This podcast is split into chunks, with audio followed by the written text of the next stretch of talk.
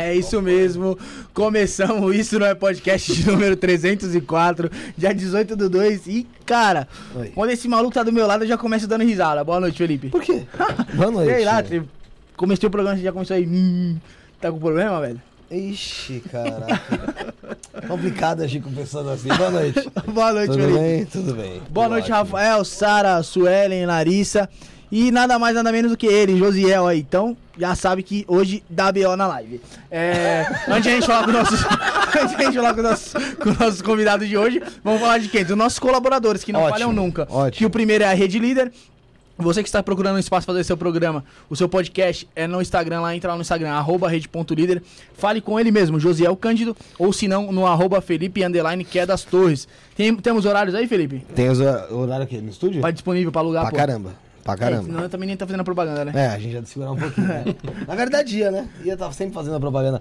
É... Ô, Bruno, tem também como chamar no 11 97764 7222. O link tá até na descrição, até no WhatsApp, próprio WhatsApp mesmo. É o WhatsApp aqui do programa pra gente orientar como se você quiser fazer o programa nos estúdios da Rede Líder, tá bom? Logo vai mudar de nome, hein? Logo vai mudar de Vai nome? mudar de nome. Fiquei sabendo que vai ter mudança de, de nome. De logo, essas paradas? tudo, de tudo. Não o programa. Ah, a Rede Líder. Ah, tá, pô. É, um abraço Entendeu. pro Alexandre. É... Temos também a rede de trevo de estacionamento. É a melhor rede de estacionamento, por enquanto, em toda a cidade de São Paulo. São mais de 150 pontos, mais de 10 mil vagas de estacionamento, certo, Felipe? É. Eu falo por enquanto, por quê? Porque a gente não sabe se o dia de amanhã essa terra vai acabar. Vocês vão deixar de patrocinar a gente? Então já um recadinho pro pessoal da Rede Trevo. Pare seu carro numa Rede Trevo. Rede Trevo tem sempre uma pertinho de... De você. Vai lá, presente nossos convidados, vai hoje. É melhor, né, mano? É melhor. Mas eu quero falar do nosso querido aqui. Eita. Vou falar, viu, mano? É, sejam bem-vindos aí, Cíntia Camerim e Jordelei dos Santos, do Portal Paz. E aí, Jordelei, como que você tá? Firme, tá bem? firme, feliz em estar aqui de novo com vocês. Legal. E já começando em alto astral, dando risada desde que eu cheguei, né? Em alto astral, em alto astral. Cíntia, bem-vinda. Obrigada, prazer estar aqui de novo também. Eu tô adorando, eu adoro estar aqui, né? Muito divertido. O prazer é nosso. É, pessoa Ela aqui que já sente em casa já, pô. Tá? Já, já, aqui bate já até tirei o sapato. Ah, aí é bom, né? Isso, isso aí é, é, nossa- é cultural nosso aqui também. É. A gente já Vem-. Bem largado, tá ligado? É. Pessoal ainda é assustado com a gente. Ó, e o Jordelei falou que gostou do cenário aqui, pô. Gostou do cenário, é, então. Ele tinha me comentado que Então. não- da, outra- da última vez que ele veio não, Não, era, não era assim. né? Não a. Cintia não era, então também não era. Não, a Cintia já era O assim. meu já era assim. Ah, já ah, tinha tá. meus amigos aqui já. Ah, já tinha. tá, já, tá já tinha meus amigos. O... Mas o Jordelei falou que gostou do cenário, só que a gente tem uma notícia pra dar pro pessoal de casa. É, vamos destruir esse cenário aqui que vamos mudar pra outro. A gente vai ter que mudar pra outro lugar, então galera, começa a ajudar jeito. a gente com o Pix que o bicho pegou. Só que eu já dou logo o papo, Jordelei. O pessoal que tirou a gente daqui acha que vai encontrar desse jeitinho aqui. vamos devolver da melhor maneira. Tá bom, tá bom, vamos lá, vamos lá. Para! Tô brincando. É, a gente vai mudar de cenário, vai ter novidades aí, né, Felipe? Vai ser um, vai ser, vai ser um pouco maior, será? T- Talvez, talvez, talvez. Então, até pros convidados vai ser melhor, Sim, então sim, vocês sim. vão dar pra che- chegarem aqui. Se Deus quiser, Deus queira aí. Vai ter já uma sala de recepção melhor, não aquela que tem ali fora, que, que ali não é sala de recepção, né? Não, ali é depósito. É, bom, vamos lá. Cíntia e Jordelei são, do- são dois médiums, né? Cada um dentro da sua área. O Jordelei tem uma ligação mais forte que o espiritismo, né, Jordelei? E, e a Cíntia é, tem uma ligação com seres e- extraterrenos. multidimensionais. Né? Multidimensionais. Isso. E eu quero entender se tem alguma ligação também entre o espiritismo e esses seres multidimensionais. Né? Eu sei que vo- vocês conversaram do- recentemente no programa do Semente, Sim. lá no Cafofo. Cafofo do Só Black. que foi de uma maneira diferente, não eram dois convidados, você vinha para ajudar o Semente ali na, na parte de, de conversa com o Jordelei. E hoje vocês dois aqui como convidados, eu quero entender o que se encontra na crença, é, no trabalho de um e o que também se encontra no trabalho do outro e o que há de divergência, pra gente tentar entender um pouco é, e esclarecer a ideia do pessoal de casa, o pessoal que tem dúvidas sobre o trabalho de vocês. Então, Tá entrando nisso já de cara, mas o espiritismo também entra com essas partes dos multidimensionais? É, aí a parte do espiritismo vai ficar pro Jordelei. Eu vou falar então dos multidimensionais. Como que eu entendo os multidimensionais, Ah, você tá? fala ele já depois, já entende É. mais ou menos o conceito. O- Eu acho que o que tem em comum é o porquê deles nos ajudarem. É o- O porquê de estar, terem seres mais evoluídos nos ajudando. Sim. Então, eu acho que é esse caminho de amor. Eu acho que isso vai ter em comum em qualquer religião, em qualquer roupagem, em qualquer contexto que você colocar. É o caminho do amor e para ajudar as pessoas a evoluírem, a serem pessoas melhores, a criarem bloqueios para as próprias sombras ou superarem as próprias sombras e conseguirem realmente trilhar um caminho de respeito, de amor, de compaixão e e de evolução como um todo. Para mim, os multidimensionais, eles acabaram se aparecendo, aparecendo desta forma porque a minha consciência permitiu. É como se fossem roupagens. Eu acredito que quando você fala de espíritos de uma alta envergadura ou de espíritos de uma alta vibração, como eu falo na minha linguagem, a gente não espera que eles tenham um corpo como nós, porque Sim. quem tem corpo somos nós que Sim. estamos encarnados. Então, o que eles me ensinam muito é que a gente precisa romper um pouco da forma, romper um pouco dessa roupagem que a gente tem tanta necessidade, para conseguir entender realmente o sentimento, o que nos aproxima mais de Deus, o que nos aproxima mais do Criador, ou como você quiser chamar Deus. Então, hoje eles se apresentam para mim nessa roupagem de multidimensional, que pode ser uma roupagem alienígena, porque para mim é confortável eles se aparecerem, eles aparecerem nesse formato. De repente, se eu não sentisse conforto, eles poderiam adotar uma outra forma Sim. e fazer o mesmo trabalho. O trabalho do quê? De orientar, de trazer informações de uma alta vibração para ajudar a gente a se desenvolver. Eu falo que eles são como os nossos irmãos que já passaram de ano, Sim. Que já passaram pelas provações que nós passamos e eles com muita amorosidade vêm nos ajudar a desenvolver. Então eu acredito, para mim, é nesse aspecto. Hoje eu entendo várias linhagens, né? Então como eu acabei adentrando nesse mundo da multidimensionalidade, eles me trazem muitas informações de como eles ascensionaram, de como os povos deles evoluíram. Então isso também me ajuda no trabalho. Então eles trazem símbolos, tecnologias, porque é uma tecnologia diferente também da Sim. nossa. E aí acaba ajudando nesse processo. Mas eu acho que o propósito é o mesmo. É a cura do mal emocional, a cura do humano, a cura do nosso ego, para que a gente consiga evoluir. Não é nada mais além disso. ó, ó, não, que eles queiram o resto é tudo gente, roupa, pessoal. o resto é fantasia. eles não querem, na verdade, que a gente se submeta, eles querem nos ajudar a se libertar dessa escravidão que a gente vive, que é essa Aham. escravidão mental, dessa escravidão de dualidade, dessa escravidão até mesmo desse sistema de reencarnação. Como que você se liberta um pouco disso? Evoluindo. Sim. Caso contrário, você ainda precisa do- de estar aqui nesse Vai. planeta de experiência Vai voltar que é o que é a terceira dimensão, pra, que é o que a gente chama de terceira dimensão. Então, é, você passa pelas provações da experiência, por quê? Porque tem um aspecto do teu eu que precisa melhorar, que pode melhorar. Sim. Então, muitos desses seres também decidem encarnar, como muitos mentores às vezes decidem passar por uma prova encarnatória. Por quê? Porque sempre tem um aspecto que a gente pode melhorar. Se não tivesse, já teríamos reintegrado a fonte, já estaríamos junto Ah, a eles Deus. tornam realmente professores, né? nesse Exatamente. ponto, né? São professores do. É que assim, as pessoas ligam o espiritual a uma coisa muito distante, né? Mas assim, o espiritual ele tem, ele passa pela moral, Sim, ele passa pelo seu costume diário, ele passa pelo seu autoconhecimento, é tudo que a isso. própria essência prova, É né? isso. E a gente conseguindo ter um controle melhor do nosso, do nosso psicológico, do nosso lado emocional, tendo um autoconhecimento maior, com todos esses. é, tendo uma moral, tendo. querendo ag- agindo com uma moralidade dentro do, Sim. do que é certo. Né? Lógico que o que é certo depende de pessoa para pessoa, mas eu digo dentro do que é básico, né? Sim. A gente consegue passar por essa terra, querendo ou não, sem levar grandes karmas, grandes problemas para uma outra encarnação. Sim. Ou para uma, ou uma outra vida, ou trazendo problemas para alguém, né? É. Os meus, eles costumam falar que moral é muito relativo. Porque moral, ela, ela varia de acordo com o tempo. Sim. O também. que a gente tem que pensar é melhorar o sentimento. melhorar o eu, é tomar as decisões não de acordo com uma regra moral, mas com uma regra de isso faz mal para você, isso faz mal para o outro. Sim. Acho que é o primeiro É o se princípio. colocar no lugar, então, ali no É, caso. não, e assim, fere você ou fere o outro. Senão, por que, que você está fazendo? Sabe? É, é criar essa concepção independente de moral, independente de regras, independente de leis. Porque isso não infringe o todo. Porque você sempre vai pensar, se faz mal para você, por que, que você vai fazer algo? Vai ferir o teu eu? Vai ferir o teu corpo? Vai ferir o teu emocional? Para quê? Agora, se não faz mal para você, vai ferir um outro, para que, que você vai fazer? Uhum. É, Esse princípio é muito claro para esses tipos de seres. Por quê? Porque eles têm essa consciência do coletivo. Tanto que a maioria deles, quando eles conversam comigo, eles não falam eu.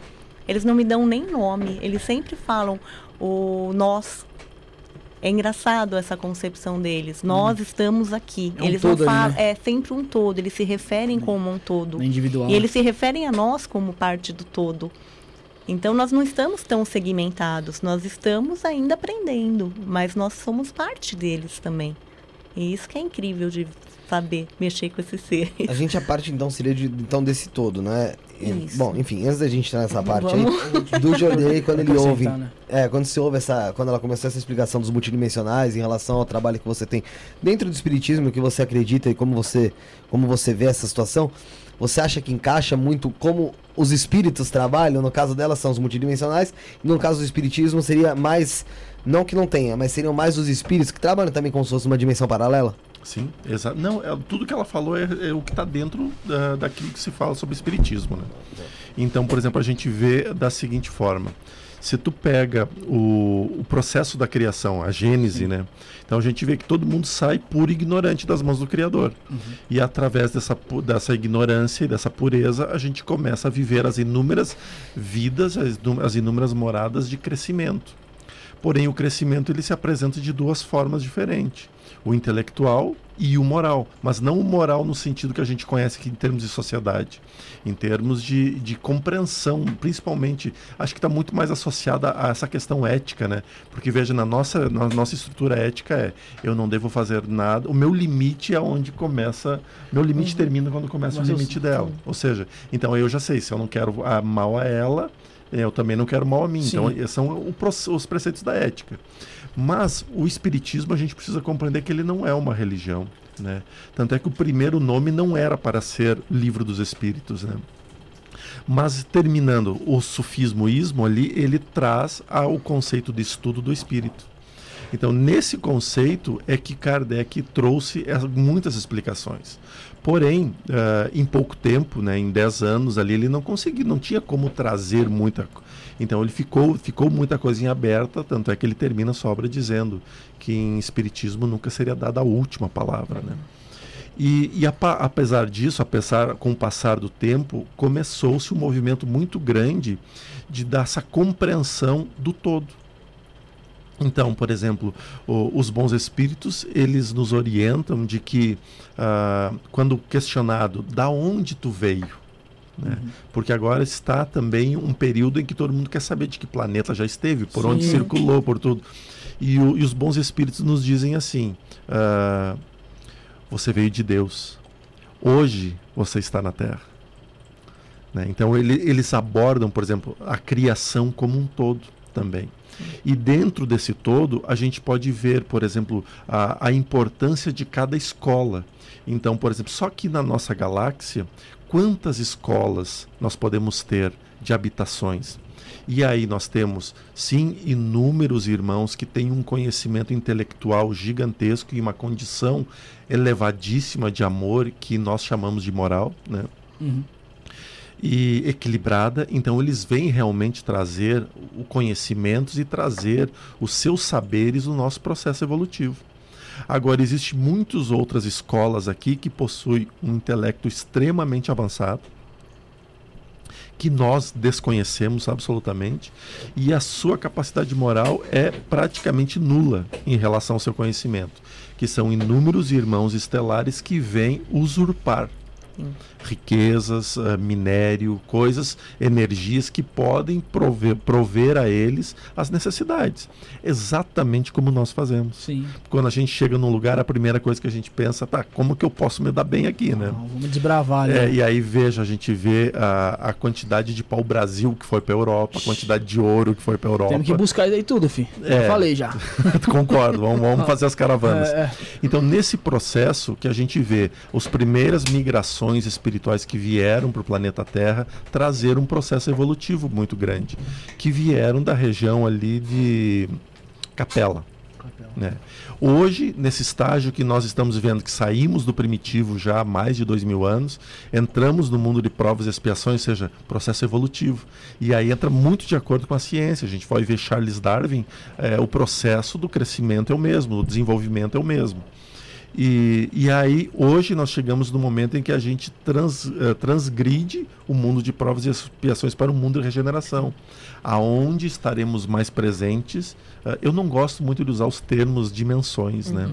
Uh, porque, para mim, a dimensão está muito bem determinada ali. No, né? e o, mas a quarta dimensão a mediunidade ela já traz nós, já nos leva a uma quarta dimensão por esse contato extrafísico. E o processo, quando nós nos projetamos, já nos coloca também numa dimensão superior ainda, que é uma quinta dimensão. Mas os benfeitores que nos acompanham, por exemplo, eles já viveram em muitos planetas aqui. O próprio Ikenas, que já esteve aqui conversando com vocês, Uhum. ele já teve uh, morada em Júpiter, por exemplo. Uhum. Né? Então, ou seja, que é o, país, o planeta mais evoluído do nosso sistema Uhum. solar. E todas as vezes que eu questiono ele, ele diz assim: meu filho, primeiro a gente precisa aprender a amar para compreender o que acontece nas luas. Ele foi a primeira pessoa que falou que existia muitas luas Existe. eh, em Júpiter. E agora a ciência comprova, Sim. né, que é o planeta que mais tem luas do nosso sistema solar. Opa, né? E ele dizia qual das luas que ele morava, né?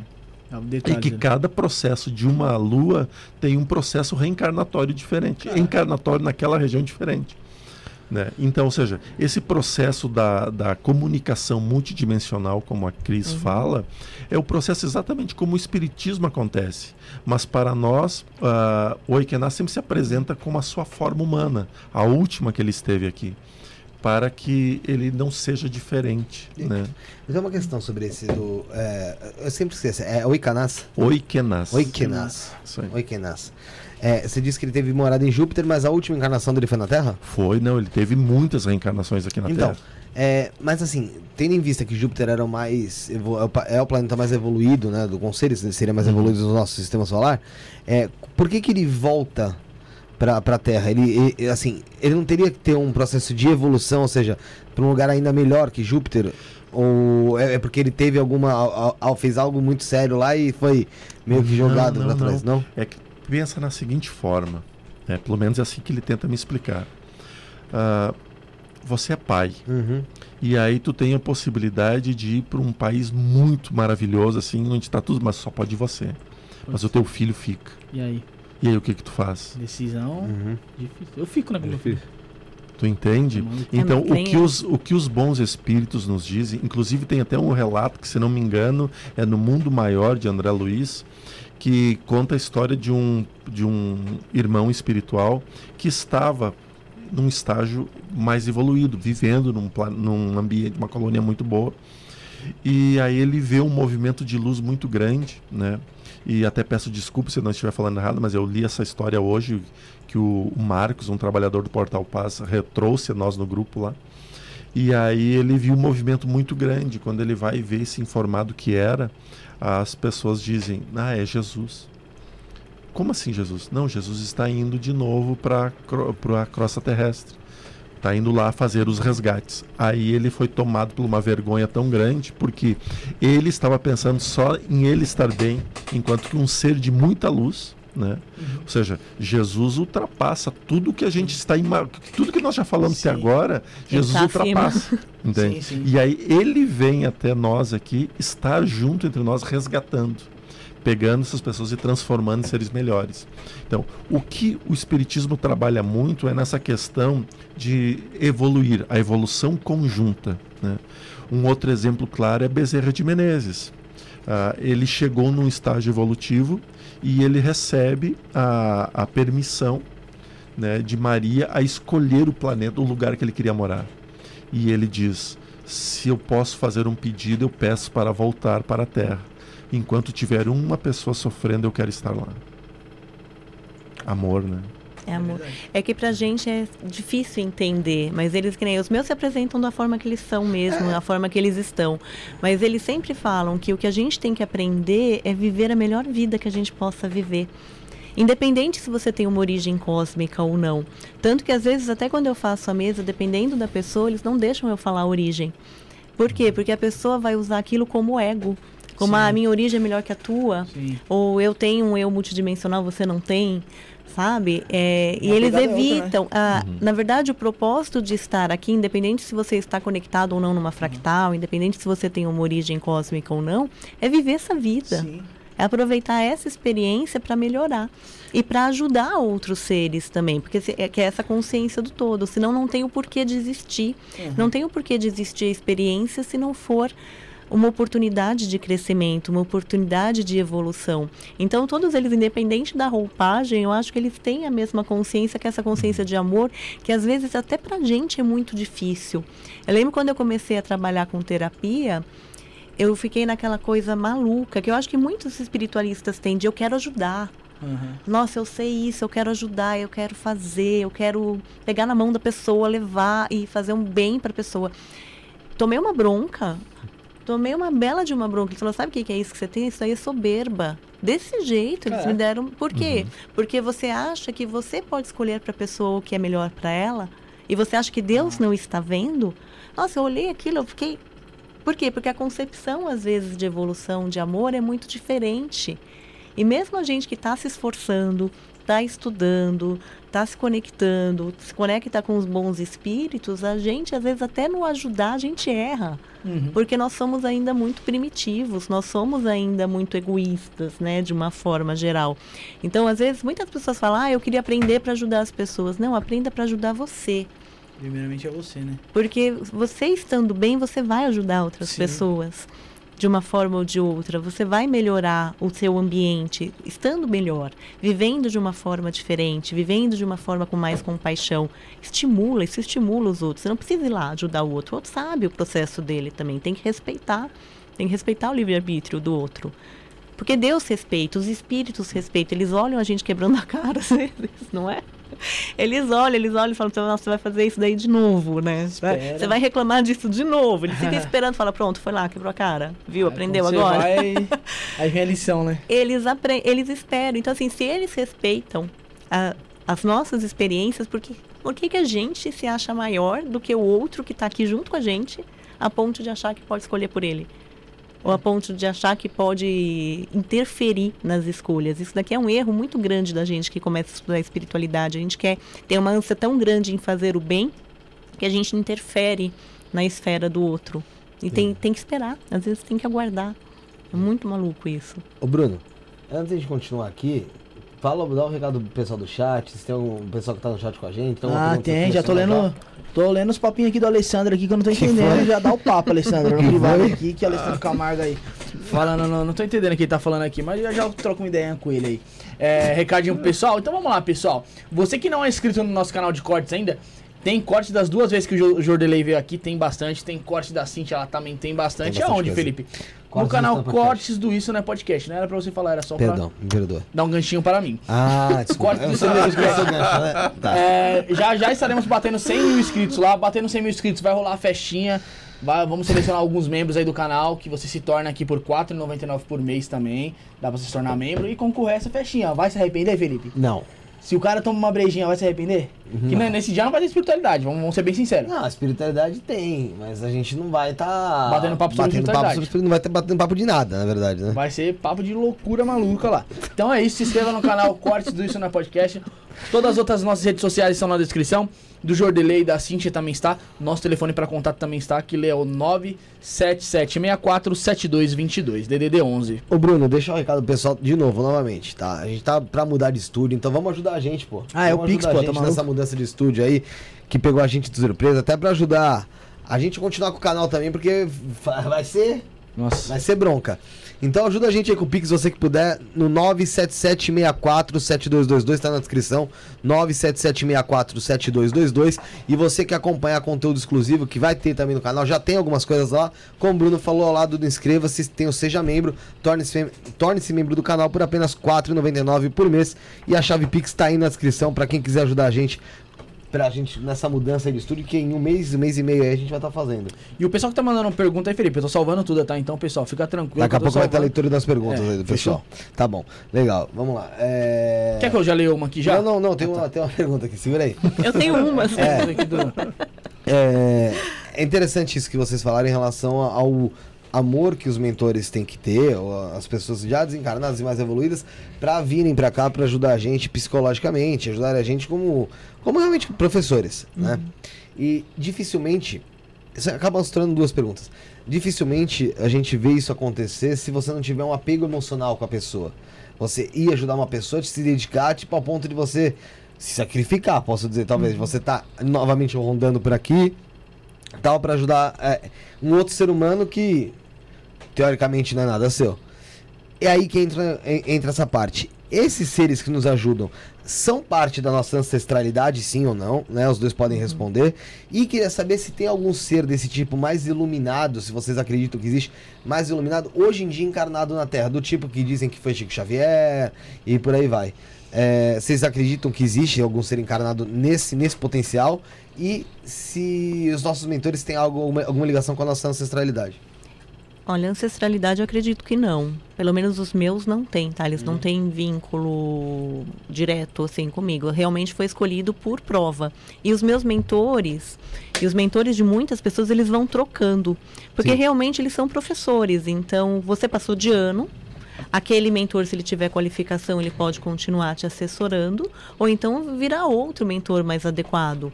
Então, conforme a gente vai evoluindo, a gente acaba trocando também eh, durante, eh, pelo menos, a nossa vida, que é a nossa encarnação, e com certeza durante as outras experiências. Eu percebo essa troca. E, e eu percebo também a troca dependendo do local e do trabalho que eu vou fazer. Então, por exemplo, os mentores que me acompanham sempre, por exemplo, na minha casa, na minha família, numa viagem, não são os mesmos seres que vão me auxiliar num trabalho terapêutico ou numa palestra ou num podcast, às vezes. Entram outras equipes espirituais, porque também depende muito do público que você vai interagir. Então, como eles são espíritos que geram, pelo menos para mim, eles geram uma influência sobre mim, um aconselhamento direto. Eles geram influência até na forma, às vezes, como eu me comporto, ou na forma, às vezes, que eu. É como se a energia que eu emanasse, vamos colocar dessa forma. Então, eles vão acabam trocando, mas nenhum deles tem vínculo direto, não tenho, eu não tenho um ancestral meu como mentor. Eu acredito em muitos espíritos de, de luz encarnados. Muitas crianças iluminadas nascendo.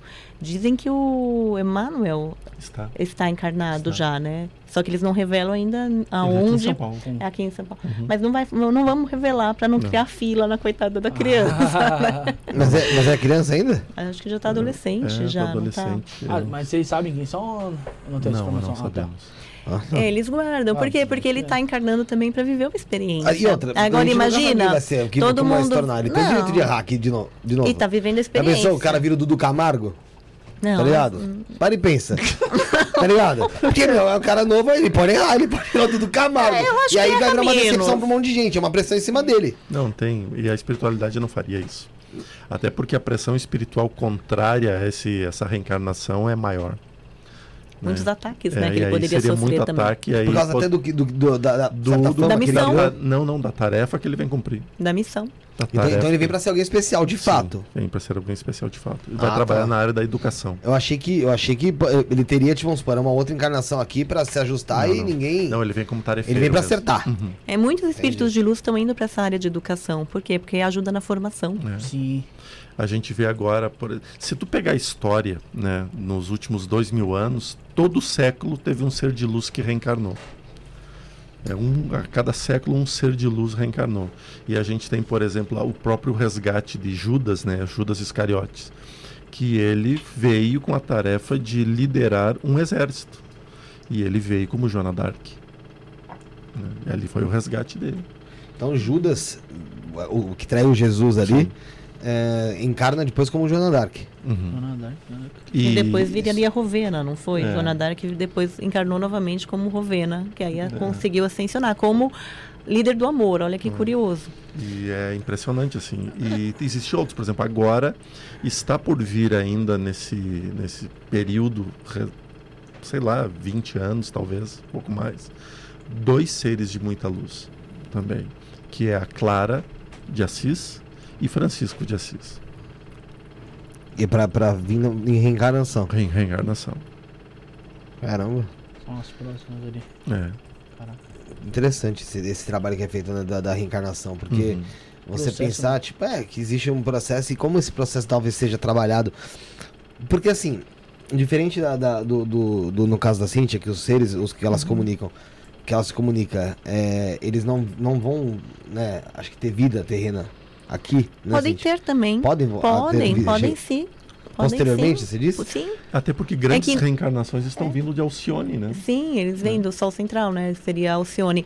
O que que acontece? Eles estão na opção como mentores, mas eles são seres de, de uma alta complexidade amorosa, mas eles também vivem experiências. Então, a gente, o tem, é que o tempo aqui é muito relativo, né? A gente imagina, nossa, porque a nossa vida às vezes parece muito longa, só que para um espírito Não é nada, um né? ser- não é nada, é uma existência muito pequena. Então, hoje eles estão como mentores. Posteriormente, eles podem encarnar também, tanto aqui ou em outra, outros locais, né?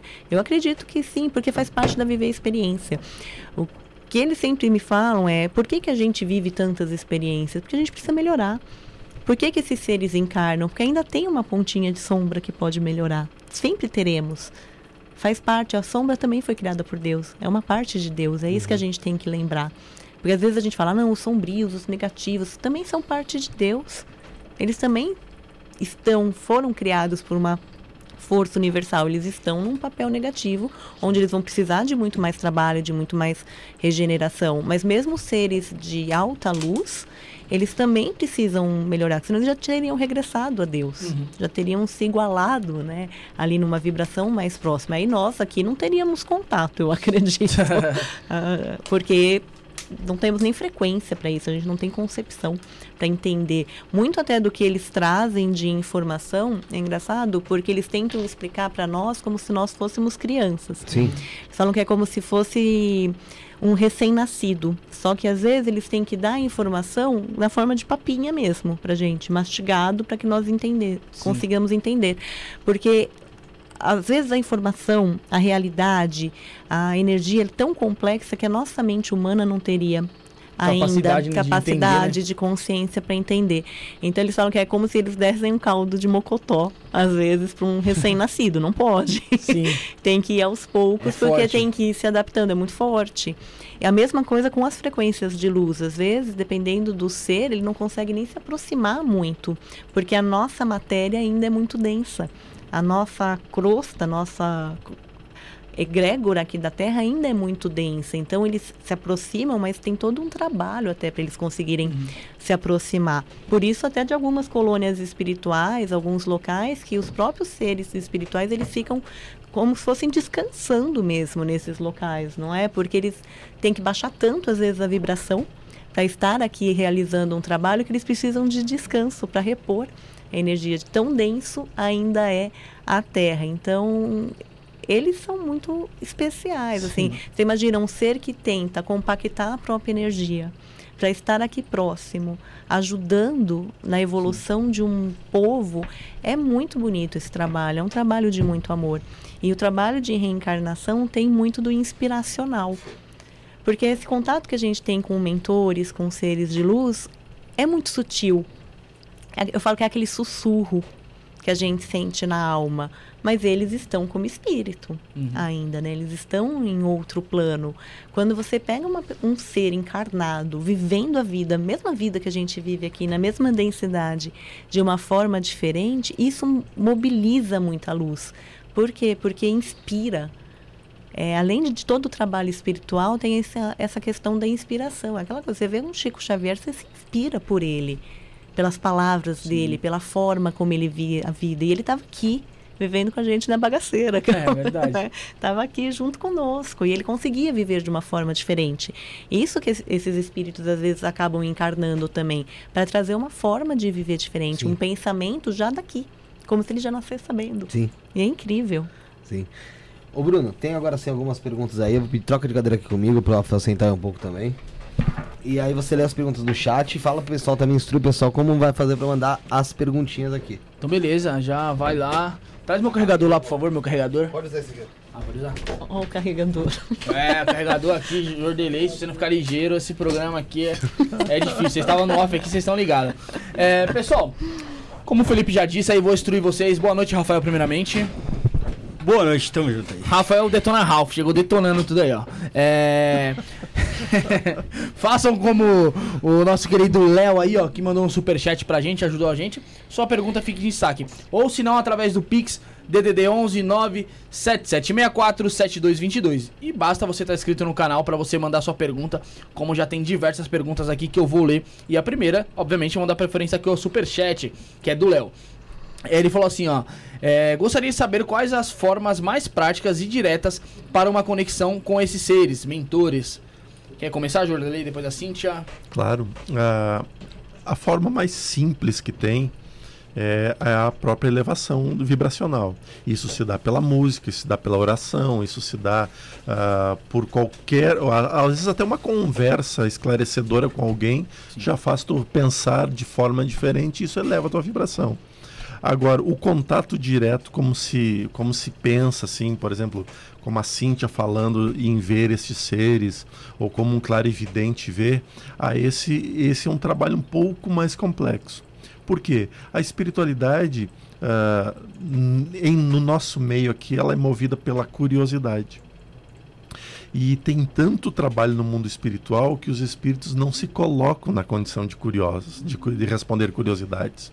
Então, neste processo, os irmãos espirituais que vêm e que se aproximam muito desses casos, eles são geralmente pseudo-sábios, que são espíritos que não estão preocupados com a verdade. Eles estão preocupados assim, quer uma resposta? Então tá, eu te dou uma resposta. O que, que tu quer saber? Né? Mas ele não está preocupado com a verdade. Então, esse processo da comunicação que é delicado. Mas se ele seguir ah, dentro da sua fé, né? Ah, Jordelei, eu não tenho fé, não tem problema. Seguir dentro dos teus preceitos ah, de esclarecimento, ou seja, não precisa, não precisa ter fé em nada para ter contato com alguém, Sim. né? Precisa apenas tu ser uma pessoa de bem. No instante que tu começa a praticar o bem, as coisas mudam ao teu, ao teu redor. Prova disso é a ciência nos mostrando que quando a gente faz um ato de caridade para alguém, o nível de ocitocina no, no organismo se eleva a níveis altíssimos, dando aquela sensação de, de realização, que é o mesmo que ocorre durante um parto com a mãe. né? Então, veja, ah, é uma ação de bem que promove uma reação corpórea. E isso eleva a vibração. Então, nesses momentos, nós temos contatos mais diretos com a espiritualidade. E eh, você falou sobre eh, curiosidade e a fé das pessoas, mas eh, você acha que o fanatismo religioso também pode atrapalhar essa evolução Totalmente. do, do ser humano nessa busca? Porque a gente vê que tem, tem, existe muita gente que são aficionadas ali na religião, né? Eu não sei se por excesso de fé ou até por, por ego mesmo, né? Às vezes por controle, meu irmão. Às vezes é por controle, porque imagina assim, ó. Tu falar abertamente para todo mundo, e esse dia vai chegar, né, que tudo está certo e que ninguém eh, tem a palavra final. Imagina o caos que isso gera. Imagina quanto, quanto desequilíbrio financeiro ocorre em muitos lugares.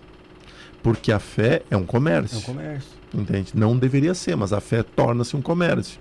E no instante que, que eu tenho que assumir que a Umbanda, que o Candomblé, que a Quimbanda, que o xamanismo, que o catolicismo, que o, os, o luteranismo, que o, toda, essa, toda a linha, tudo, tudo que a gente está certo. Né? E aí, que confusão vira assim. Então muitas pessoas perdem o poder. E no perder o poder é melhor tu ir contra. Então, a fé, e aí tu começa a colocar crenças, por exemplo, se nós pegarmos a história, né, e isso eu tenho reforçado nas minhas últimas lives, porque é um fato histórico que ocorreu. O cristianismo ele surge com Jesus, né, um pouco antes do marco zero da nossa, nosso, do, da nossa, dos dois mil, do, do novo calendário Sim, ali, era né? temporal ali, né? É. Então, um pouco antes vem Jesus. Jesus vem e traz um ensinamento contra- completamente contrário ao que se dizia. Deus punitivo, Jesus diz que Deus é amoroso. Né? Que Deus castiga, Jesus diz que Deus perdoa. Então ele vem com a nova filosofia, que é a filosofia do amor. Ou seja, deixando o, o soldado e entrando com a justiça divina, com o amor. Né? E isso perdura até por volta do ano 350 e poucos da nossa era. Se não me engano, 352, em um dos concílios, aonde o movimento das crenças atuais estão perdendo força, o cristianismo está aumentando, cristianos falando de Jesus, e eles montam uma, uma nova religião, um novo segmento aonde precisa ter o domínio de novo. Cria-se a Igreja Apostólica, Católica Apostólica Romana. Igreja Congregação, né, católica, eh, de, e, em função da, da fé, apostólica por ser baseada em cima de Pedro, né, o apóstolo Pedro, e romano quem manda. Entende? E nesse período começa a diminuir-se o falar de Jesus e aumentar a falar de outros. Ou seja, de uma religião monoteísta passa a ser politeísta, Politeísta. uma vez mais.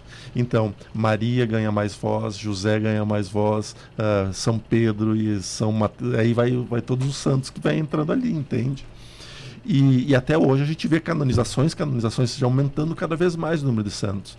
E chega ao ponto que em muitos lugares nem se fala mais de Jesus.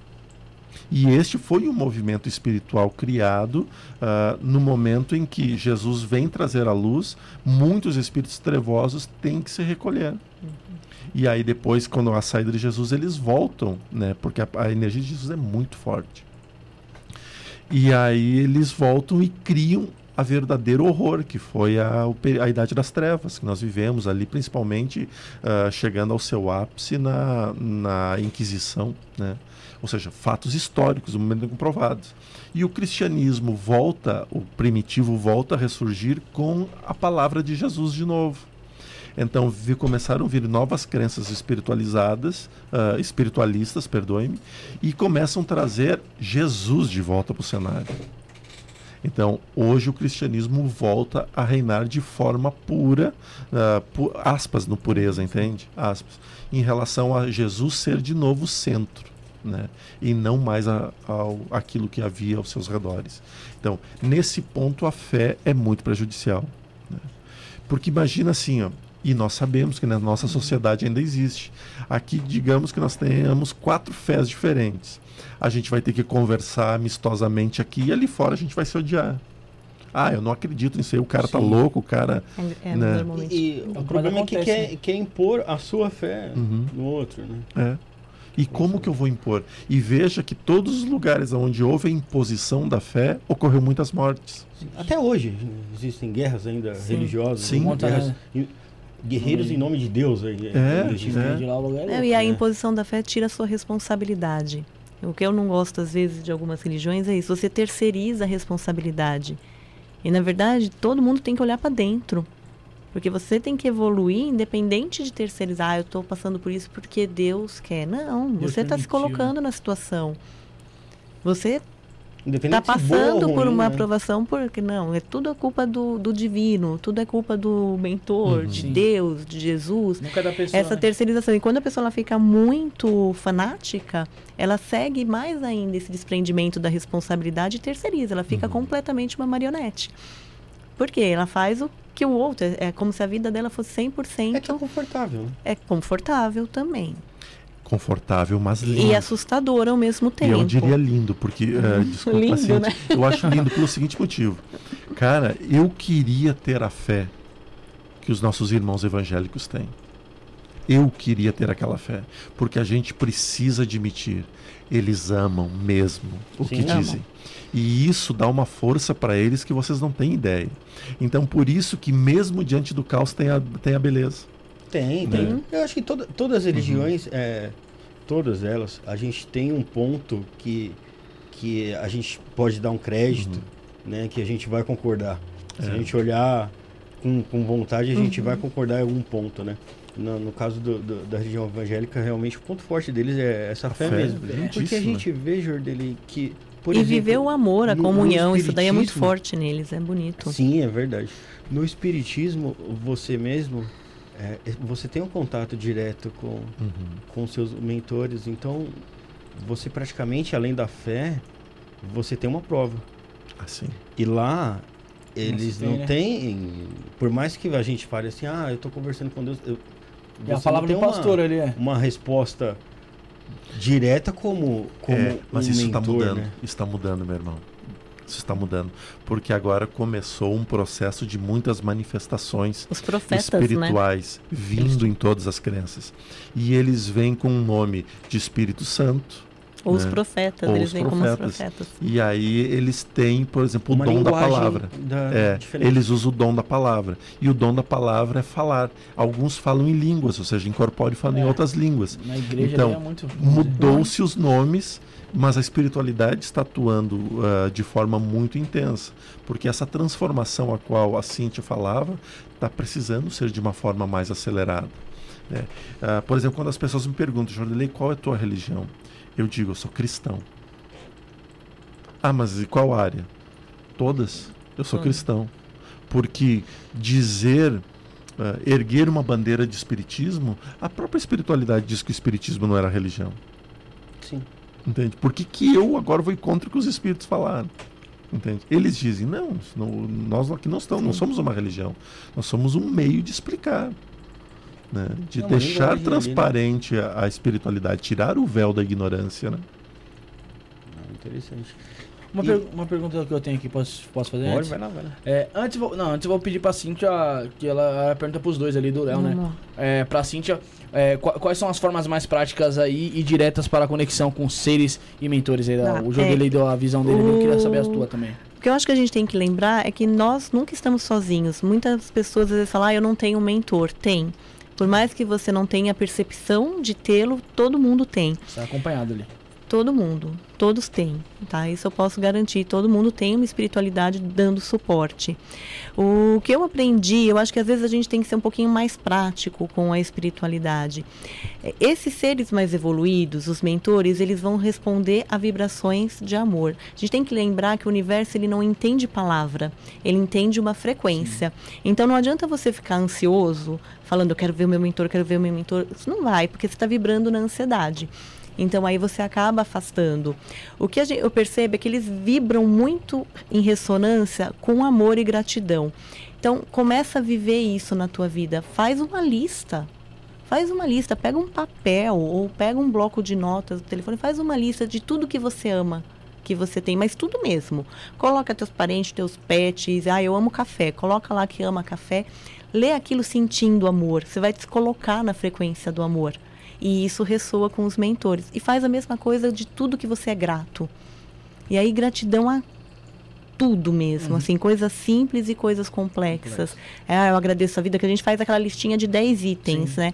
Não é para fazer listinha de 10 itens, faz lista de 100 itens. Vai lá, eu quero achar 100 coisas que eu sou grata na Relaciona tudo vida para aprender a sentir a gratidão, para a gente lembrar como sente a gratidão, para se lembrar como sente o amor, porque está dentro de nós.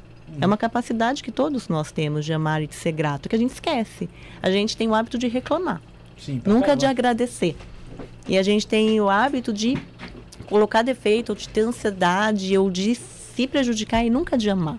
Sim. Então faz uma lista, pega um papel mesmo, pega um bloco de notas, começa a anotar. E aí pega aquela lista que você fez, lê todo dia, respira um pouquinho, porque aí você vai pro terceiro passo, que é o silenciar. Então assim, sinta amor, sinta gratidão e silencie. Porque se a tua mente estiver muito bagunçada, você não vai ouvir nada. Porque ele vai estar ali, só que você não vai conseguir perceber.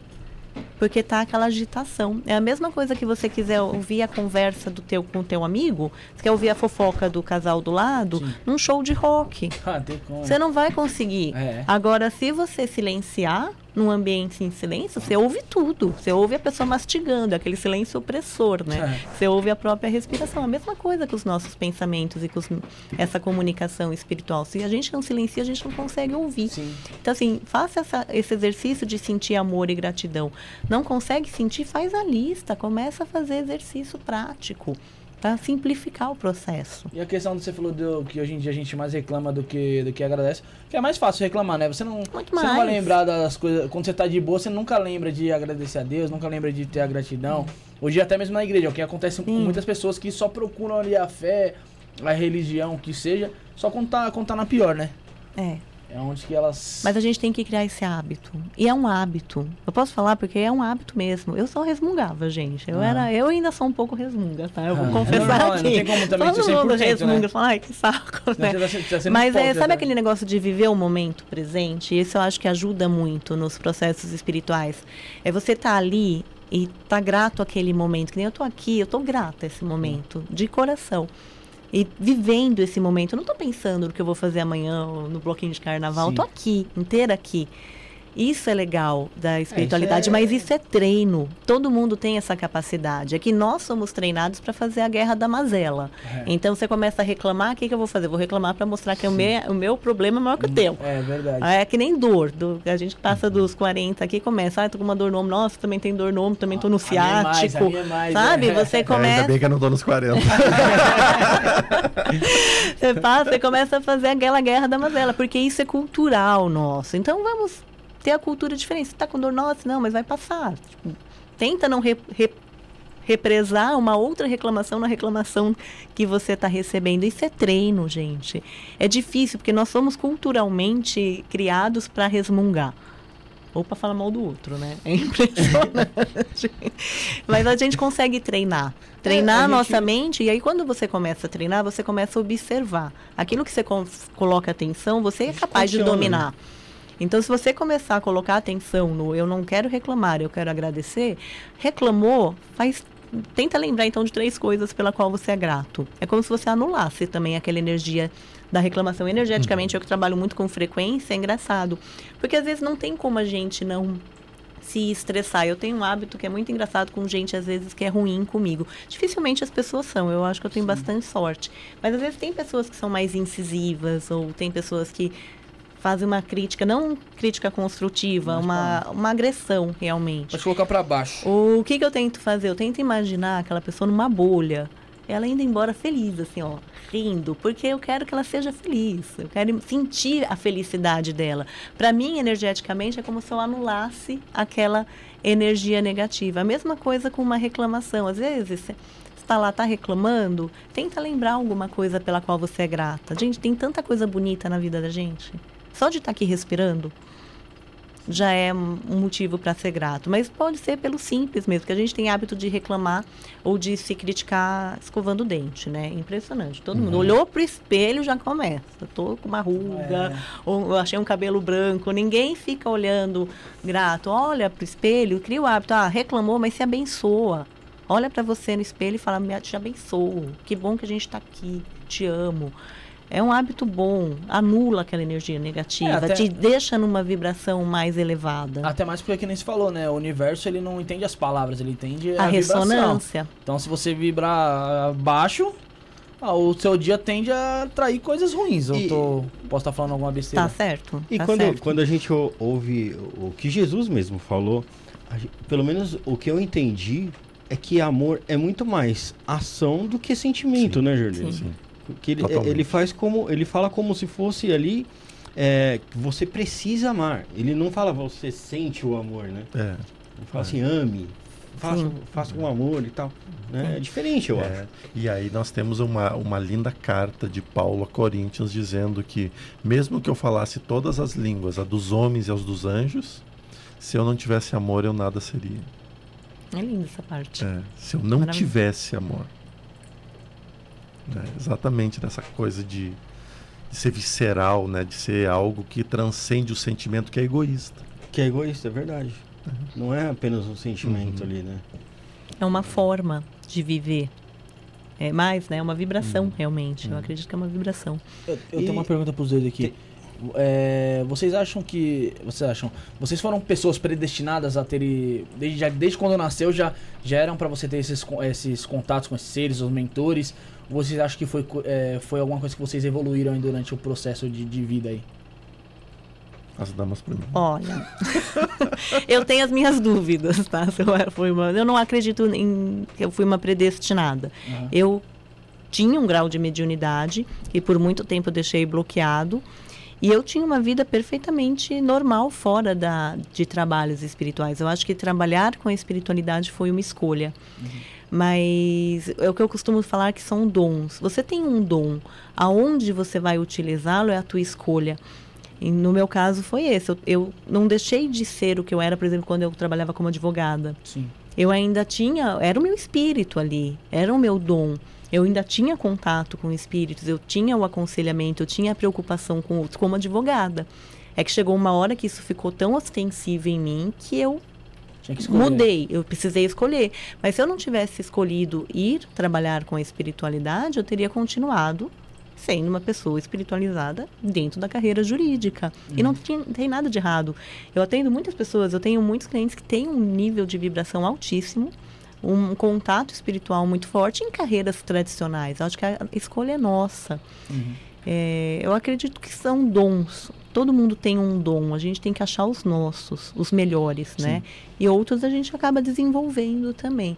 Então, esse meu contato, porque eu, eu pego a minha história assim, o que eu era quando eu era criança, continua aquele DNA energético. Sim, sempre, Sempre vai existiu estar ali, ali, então. sempre existiu em mim. É que eu fui apurando ele. Uhum. Hoje, quando eu tomei a decisão de trocar de carreira, aí ficou muito mais forte. Sim. E aí eu mergulhei, eu acho que eu- aí eu me soltei. Na verdade, acho que aí veio muito da entrega que eu precisei fazer. Porque tem uma. Eu tive que abdicar, na verdade, de uma vida para me entregar para um propósito. Mas se eu não tivesse me entregado, também eu acho que estaria tudo correto. Desde que eu fizesse o bom caminho, o bom percurso e vivesse a vida da melhor forma que eu pudesse viver. Então, para mim, pelo menos foi assim. Você quer falar alguma coisa, Jordelei? sobre essa- Assim, não, eu. Eu não, eu não sou especial, né? Eu não sou uma pessoa especial, sou uma pessoa comum, simplesmente comum. A mediunidade não me torna alguém diferente, né? Em momento algum. Mas e, e tem algumas coisas que eu ve- desde criança eu vejo espíritos, né? E aí tem um tempo que a gente passa um pouco bloqueado, que é um momento em que a gente precisa tomar decisões na vida. E é normal. Não sei se para todo mundo, mas para mim foi. E tomei a decisão de uma escolha profissional. E aí tu tem que se dedicar àquela, Sim. àquela escolha. E nesse tempo tu acaba desligando, né, do ah, das coisas espirituais. Eu sempre percebi os espíritos, eles mexiam coisas sempre perto de mim, então, ah, mas eu fazia de conta que eu não via nada, né?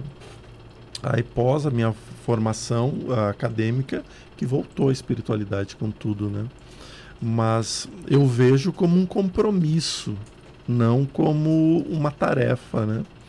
Ah, a tarefa no sentido de ser especial. É um compromisso e esse compromisso ele me acompanhou em todos os lugares que eu fui. É, enquanto eu era músico, lá durante os ensaios, os espíritos estavam ao meu redor falando, inclusive dando sugestões de ideias, de frases musicais. Ah, eles mostrando o processo das cirurgias espirituais que ocorriam com as vibrações e com os sons da orquestra sinfônica, sabe?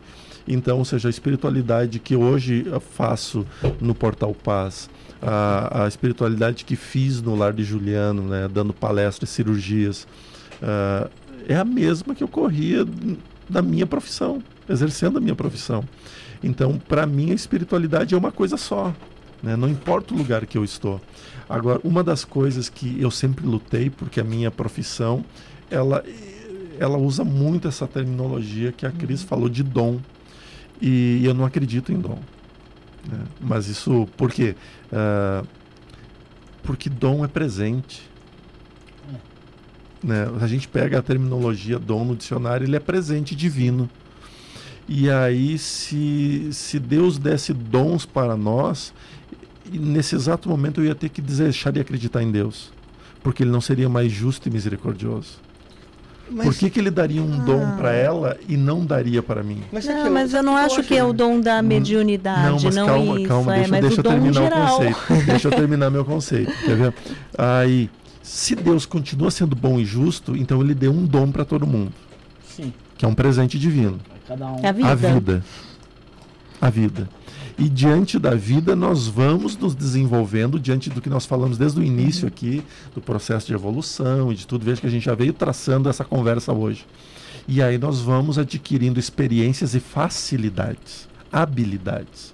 Então tem habilidade jurídica, tem habilidade artística, tem habilidade por- médica. Eh, eu não vou conseguir desenvolver uma habilidade tão preciosa quanto um cirurgião, né? Que consegue ali ou um ourifes ao mexer num, Habilidade manual, num- é, ou cara, eu para tocar no nível que eu toquei, eu não tinha vida. Eu não tinha vida. Para a pessoa chegar para mim persistência, né? Pra falar que nossa, você nasceu cara, sabendo. era 90% suor e 10% inspiração. Quantas vezes fui tocar com a boca sangrando, cara? Mas sabe o que, que, que eu É penso. Jordeli? Que é, todo mundo tem predisposição a fazer alguma coisa muito bem, Uhum. que, que a gente pode chamar de dom também. Só que, às vezes, é- é- esse, essa nossa verdadeira vontade é cerceada, que pode ser por influência da sociedade, que pode ser pela religião, que pode ser por, Uhum. pelos nossos pais, pela nossa educação, uma série de coisas. E aí a gente acaba se perdendo da gente mesmo. Uhum. E aí a gente não se encontra. Mas eu acho que todo mundo tem, tem algo especial. Sim. É como a gente ver que um peixe sabe nadar e, e não sabe subir uma árvore. Uhum. Né? E a gente vê que tantos bichos sobem na árvore né, e não pô, sabem. E não sabem nadar. Né? Não dá pra colo- substituir um pelo outro. Só Uhum. que cada um tem a, a sua especialidade. E eu acho que todo mundo tem, tem a sua também. Uhum. E, e uma não, não substitui a É outra. isso que eu É. acredito. É por isso que eu acredito que dom- é, os dons são presentes mesmo. Eu acho que todo mundo ganha um. além do da vida. Todos são importantes. Não, né? além do da vida, porque É. eu acredito que é aqui que está a mágica de Deus. Eu, eu não desacredito de Deus quando eu penso Hum. dessa forma. Muito pelo contrário, eu acredito mais ainda na misericórdia de É. Deus. Eu já Porque é tão. É, eu, sou, eu sou muito mais fofinha. Ah, os bons espíritos aqui ao nosso redor, é que eles estão falando assim, né? Quando tu falava. Hum. ah, em todo o lugar que tu olhar com amor, tu vai se desenvolver bem. É isso. né? Isso que eles acabaram de falar enquanto nós estávamos aqui discutindo. Foi o É. recado que você teve. Foi o teve. recado que eu dizia. Tudo aquilo que tu olhar com amor, tu vai fazer bem. Muito bacana. Interessante. É bonito. Então quer dizer que eles estão acompanhando você a todo O momento. tempo inteiro. Nossa, cara, não, não, não folga. Mas foi um, foi um processo pra você entender o que eram essa- essas informações que chegavam pra você do, do que eram mentores ou do que era o seu pensamento mesmo? Foi, sim, foi, sim. foi um E processo essa no começo dúvida, ali. não, essa dúvida persiste até hoje. até hoje. Eles nos dizem assim: o dia que tu não tiver mais dúvidas, você já se perdeu há muito tempo. A gente sempre acha que tá ficando maluco. É essa É, a pergunta. é. É. Porque A gente fica, mas fala, eu percebi, eu recebi mesmo, ou, ou veio da onde? A gente questiona, é normal. A não ser quando eles são incisivos, como agora, né? Agora Ah. eles estão praticamente materializados aqui ao lado, né? E aí eles ficam falando. Então eles ficam orientando, né? Aqui nesse momento é como se eles tivessem ma- materializado. É, você. ou seja, aí se enxerga como, como se fosse vocês, assim. Mas puxa uma cadeira. Pois é, não, eu disse, senta, né? que é, é que é assim na cadeira. Deixar em pé, Fiquei em né? pé, né? Poxa, eu sei que não cansa, né? Mas... Poxa, Mas, mas interessante esse recado. Pra você também, Cintia, é, também é um processo assim, de entender, às vezes, o que, o que são que são seres que estão falando ali com você, ou que é você mesmo. Sim, sim. É, é engraçado que pra mim parece que eles falam em outra, outro tom. Mas eu sempre pergunto. É engraçado. Esse, esse questionamento, mas isso eu acho que em tudo. É, Eu não sei se é algo meu ou se é algo do Jordelei também, mas eu questiono tudo. Eu Sim. acho que eu sou a. Eu não Sim. saí da idade do porquê, sabe? Toda, toda vez eles falam alguma coisa, eu falo, mas por quê? Isso é meu? Eu tinha como saber? Da onde que tá vindo? Quem que tá falando? Eles têm que, às vezes, E tem por que ser muito isso? incisivos. E por que quê? Mas por É. que que tem que fazer dessa forma? Eu pergunto muito. Às vezes eu acho até que os coitados dos meus mentores, eles falam, quem deixou essa criança encarnar? nessa, nessa fase, porque eu pergunto porquê, demais. a fase do porquê, né? Eu pergunto demais. Eu acho que esse questionamento, inclusive com relação a nós mesmos, assim, por que, que você tomou essa decisão? Por que, que você reagiu assim? É, faz parte do nosso processo de entendimento e de evolução. Não dá para não questionar, assumir tudo como 100% verdade. Até para não ser é o que eles me, eles me ensinaram muito a perceber vibração, né? A perceber para conseguir entender se aquele é espírito amoroso é um espírito se disfarçando de um espírito amoroso. Mas se a gente perde essa capacidade de questionar, a gente também pode cair em engano. Sim. Então a gente tem que perguntar mesmo, faz sentido? É o que um espírito amoroso falaria? Isso vai trazer evolução? Isso vai fazer bem para mim? Isso vai fazer bem né? para o outro? Tem que questionar. Tem que questionar o tempo inteiro. É, e é muito interessante isso porque ah, o questionar nos faz nos analisar. O tempo inteiro. É, porque tu tem que ficar pensando assim, não, eu recebi essa informação. Tá, mas e como que tá meu dia? Mudei meu estado de humor. Príncipe começa por aí. Antes de falar, começa a mudança de estado de humor. Nossa, eu tava super bem, agora tô para baixo. Mas por que que eu fiquei para baixo? É algo que meu, momento né? é? Que momento que comecei a ficar para baixo? né? O que aconteceu? Eu ouvi alguma coisa? Não, foi do nada. Tá, mas então por que? Como assim? Deixa eu dar uma olhada nesse negócio. Aí tu começa a olhar para ti. E aí tu se dá conta que é a interferência de alguém. Né? E aí, e isso no livro dos Espíritos, na questão 459, é muito discutida sobre isso. E ela é muito falada. O Kardec questiona: os espíritos influenciam na nossa, a nossa vida? E os espíritos respondem: mais do que imagineis. Às vezes são eles que vos dirigem. Sim. Pois é, aí é, é assustador pensar nisso, né? É e não, né? Por quê? Não, mas o outro é. também influencia na nossa vida. É, Se a é gente for Não, imaginar, a nossa mente nunca está liberta. A É nossa porque- mente é, é- é conectada no inconsciente coletivo. Então, de uma certa forma, nós sempre somos um pouquinho influenciáveis. Influenciados, né? Porque a gente acha que é É, independente. e de veja tudo, aqui, por tá exemplo, nós estamos em cinco espíritos materializados. Aqui, nesse exato momento. Aqui.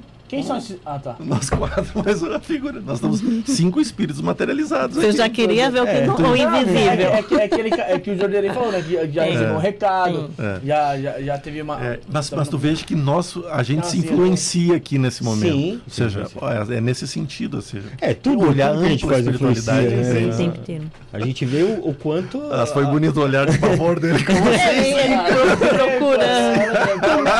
Não, essa, todo mundo quer ver espírito, mas essa reação que você teve é a mais comum. Na hora que você começa a perceber, você olha assim de rabinho de olho, sabe? Você fala, eu não quero ver. Eu vou olhar devagar, porque vai que eu vejo. Mas a gente vê o, o quanto a gente é influenciado pela própria mídia aí, né? Sim. Você é influenciado? Claro, eu sou um ser humano, com certeza eu sou influenciado, né? O senhor tá usando essa camiseta aqui porque eu fui influenciado. Em algum lugar eu Em algum eu momento. gostei. O Felipe Então- é um influenciador, cara. Lógico que todo Também, mundo é influenciado de alguma maneira. É, E é, é só que a gente é, acha que não é, né? Acha que. Mas aí é ego nosso. Né? De achar que a gente consegue ser tão independente ou tão livre a ponto de ser especial. É a necessidade do humano, às vezes, de se sentir especial. E, na verdade, nós somos parte do todo, somos todos iguais. E muita gente procura vocês para perguntar, eu imagino, né? Porque até deve ter pergunta aí no chat sobre isso. Sobre, é, quero conhecer o meu mentor, Tem bastante. é, né? Como conhecer, como ter acesso ao meu mentor. E por que que as pessoas querem tanto conhecer os seus mentores, querem, querem uh, chegar a ter esse acesso? Às vezes, por na esperança de ter respostas para coisas que se vive, às vezes.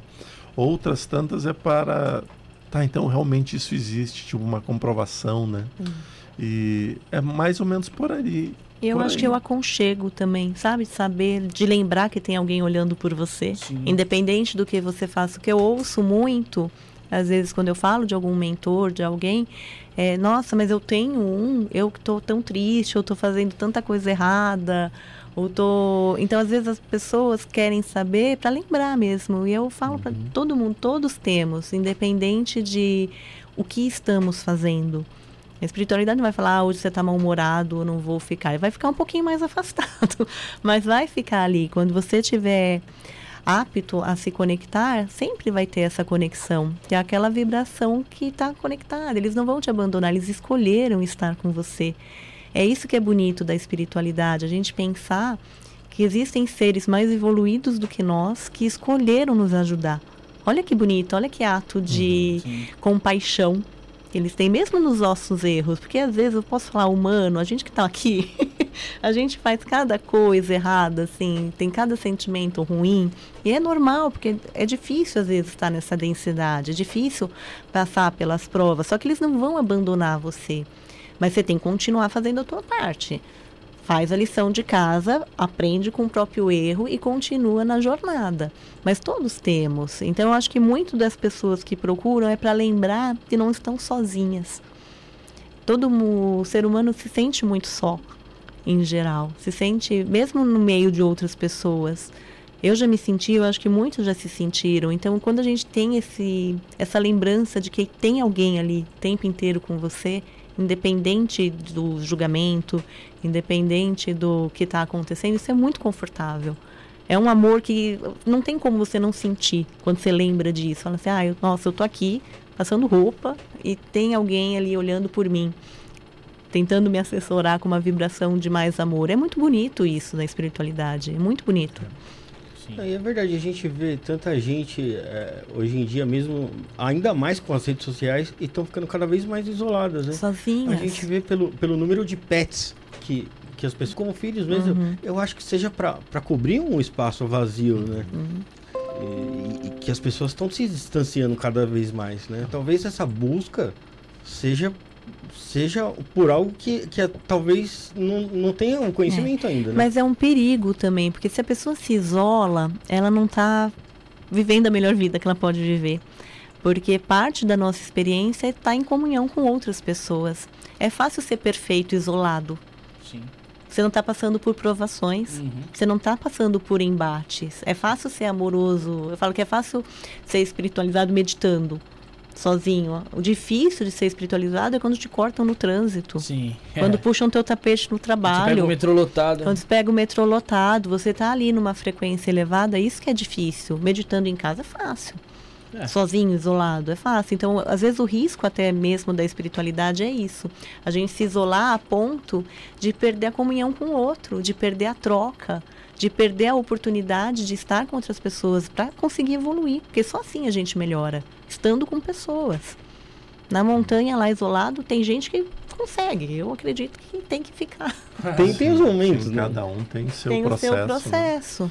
Agora veja que a espiritualidade é uma benção mesmo, né? Porque às vezes a pessoa não teria mais esperança nenhuma na vida dela. Sim. Mas ela encontra um pet Sim. e aquele pet resgata ela. Porque faz brotar naquele ser um sentimento maternal. Sim. né? E aí aquela pessoa que estava sem esperança alguma, agora ela tem um motivo para viver de Sim. novo. Tem. É verdade. Então tem. A gente tem que olhar com os dois ângulos, né? Porque tem tanta coisa linda aí acontecendo, cara. É, lá no, no bairro que eu moro, aqui em Perdizes, seguido tem uma senhora que eu fico olhando. Claro que o processo de amor dela é lindo, mas também traz consequências, porque ela está interferindo num processo evolutivo que é do animal. Mas eu acho bonito, o cachorro tá sempre de sapatinho e Sim. num carrinho de bebê. Ele não caminha. Caraca, já é mimada. O cachorro- É, e Mas claro, tem- isso. não tem nenhum problema de locomoção? Não, não, não, não, o cachorro ele tem que Ah, ver ele tá. sentadinho, bonitinho, Ele assim, se né? comporta, velho. Ele Se não- comportadinho. Melhor, né? melhor que nós, o Pé, tá se Cachorro comportando. parado. né? E aí é, eu, eu brinco, não, eu ainda consigo buscar o jornal, né? Além de tudo isso, eu consigo buscar o jornal. E, mas isso demonstra um, algo que está fazendo muito bem a ela, Sim. entende? Então tem os seus benefícios ali no processo. É, e também não é nada de errado também a pessoa querer se isolar Nada. com um animalzinho dela lá. Também. Tem muito Eu- animal que é melhor que o ser humano, tá maluco? Aí eu vivo com dois cachorros, É, eu não mas- posso mas falar é, nada. Mas é bem legal. É, O ser humano, eu acho que precisa de- desse senso de, de, de motivação. E o de responsabilidade, cuidado de também, cuidado. ter um cuidado com algo ou o que é importante. Sabe, eu, eu vi, eu vi pelo meu avô, meu avô, meu avô morreu esse ano agora, dia 9 de janeiro. Perdi meu avô, né? E, e Meus ele. sentimentos, mano. Obri- Obrigado, Julie. E ele era uma pessoa que ele se preocupava muito comigo e com meu pai. Então, ele, ele falava assim, ó, eu falava, vô, vamos não sei aonde. Eu falei assim, não, não vou não, porque.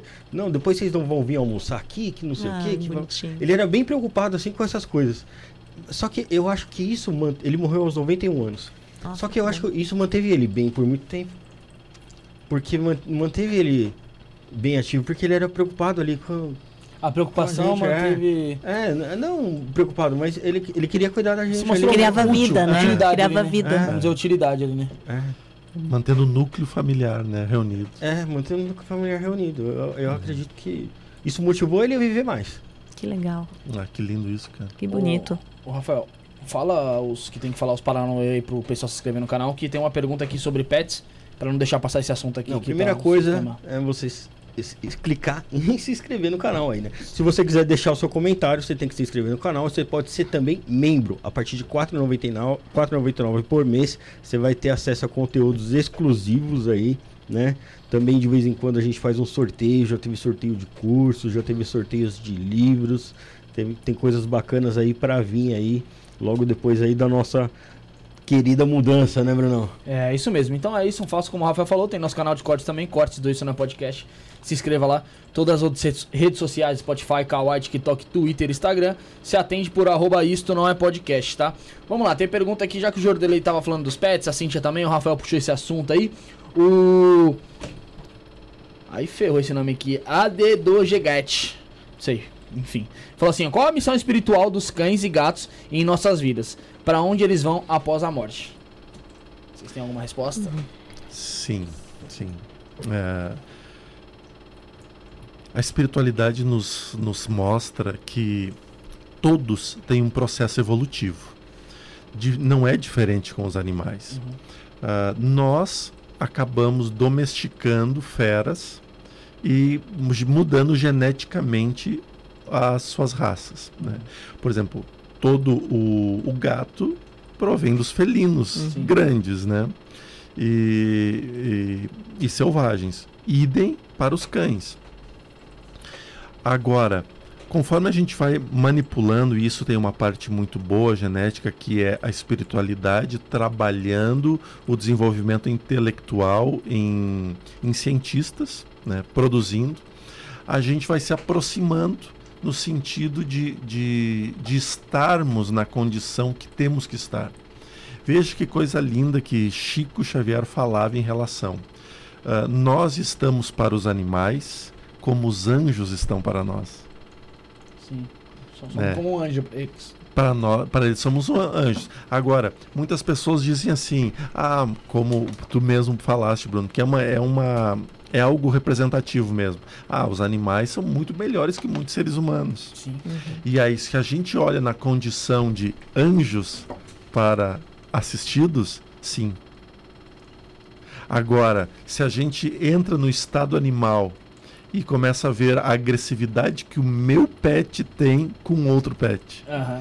nós, eles estão na mesma condição que nós. Sim, verdade. Entende? Natureza, né? É verdade. Então, é porque a natureza deles, entre eles, é uma. Conosco é diferente. Uhum. Assim como nós com os anjos. A gente não vai brigar com os anjos. Sim, Mas entre nós a gente se mata. é verdade. Entende? Então tem esse processo todo. E isso é muito interessante, porque a gente ensina educação, a gente ensina respeito, e é por isso que o cão ele precisa ser ah, saber o seu posicionamento. O, o pet ele precisa saber a sua condição, mas o cão principalmente. Por exemplo, ah, por que, que tem cães extremamente desorganizados? Aí a gente olha para a nossa vida e a gente vê que nós somos desorganizados. Totalmente. E aí o que, que o cão precisa? O cão precisa de um líder. Sim. Então, pô, se ninguém está liderando aqui, eu lidero. Pô, Vai É, fazer o que quiser. Porque é o instinto dele, entende? Uhum.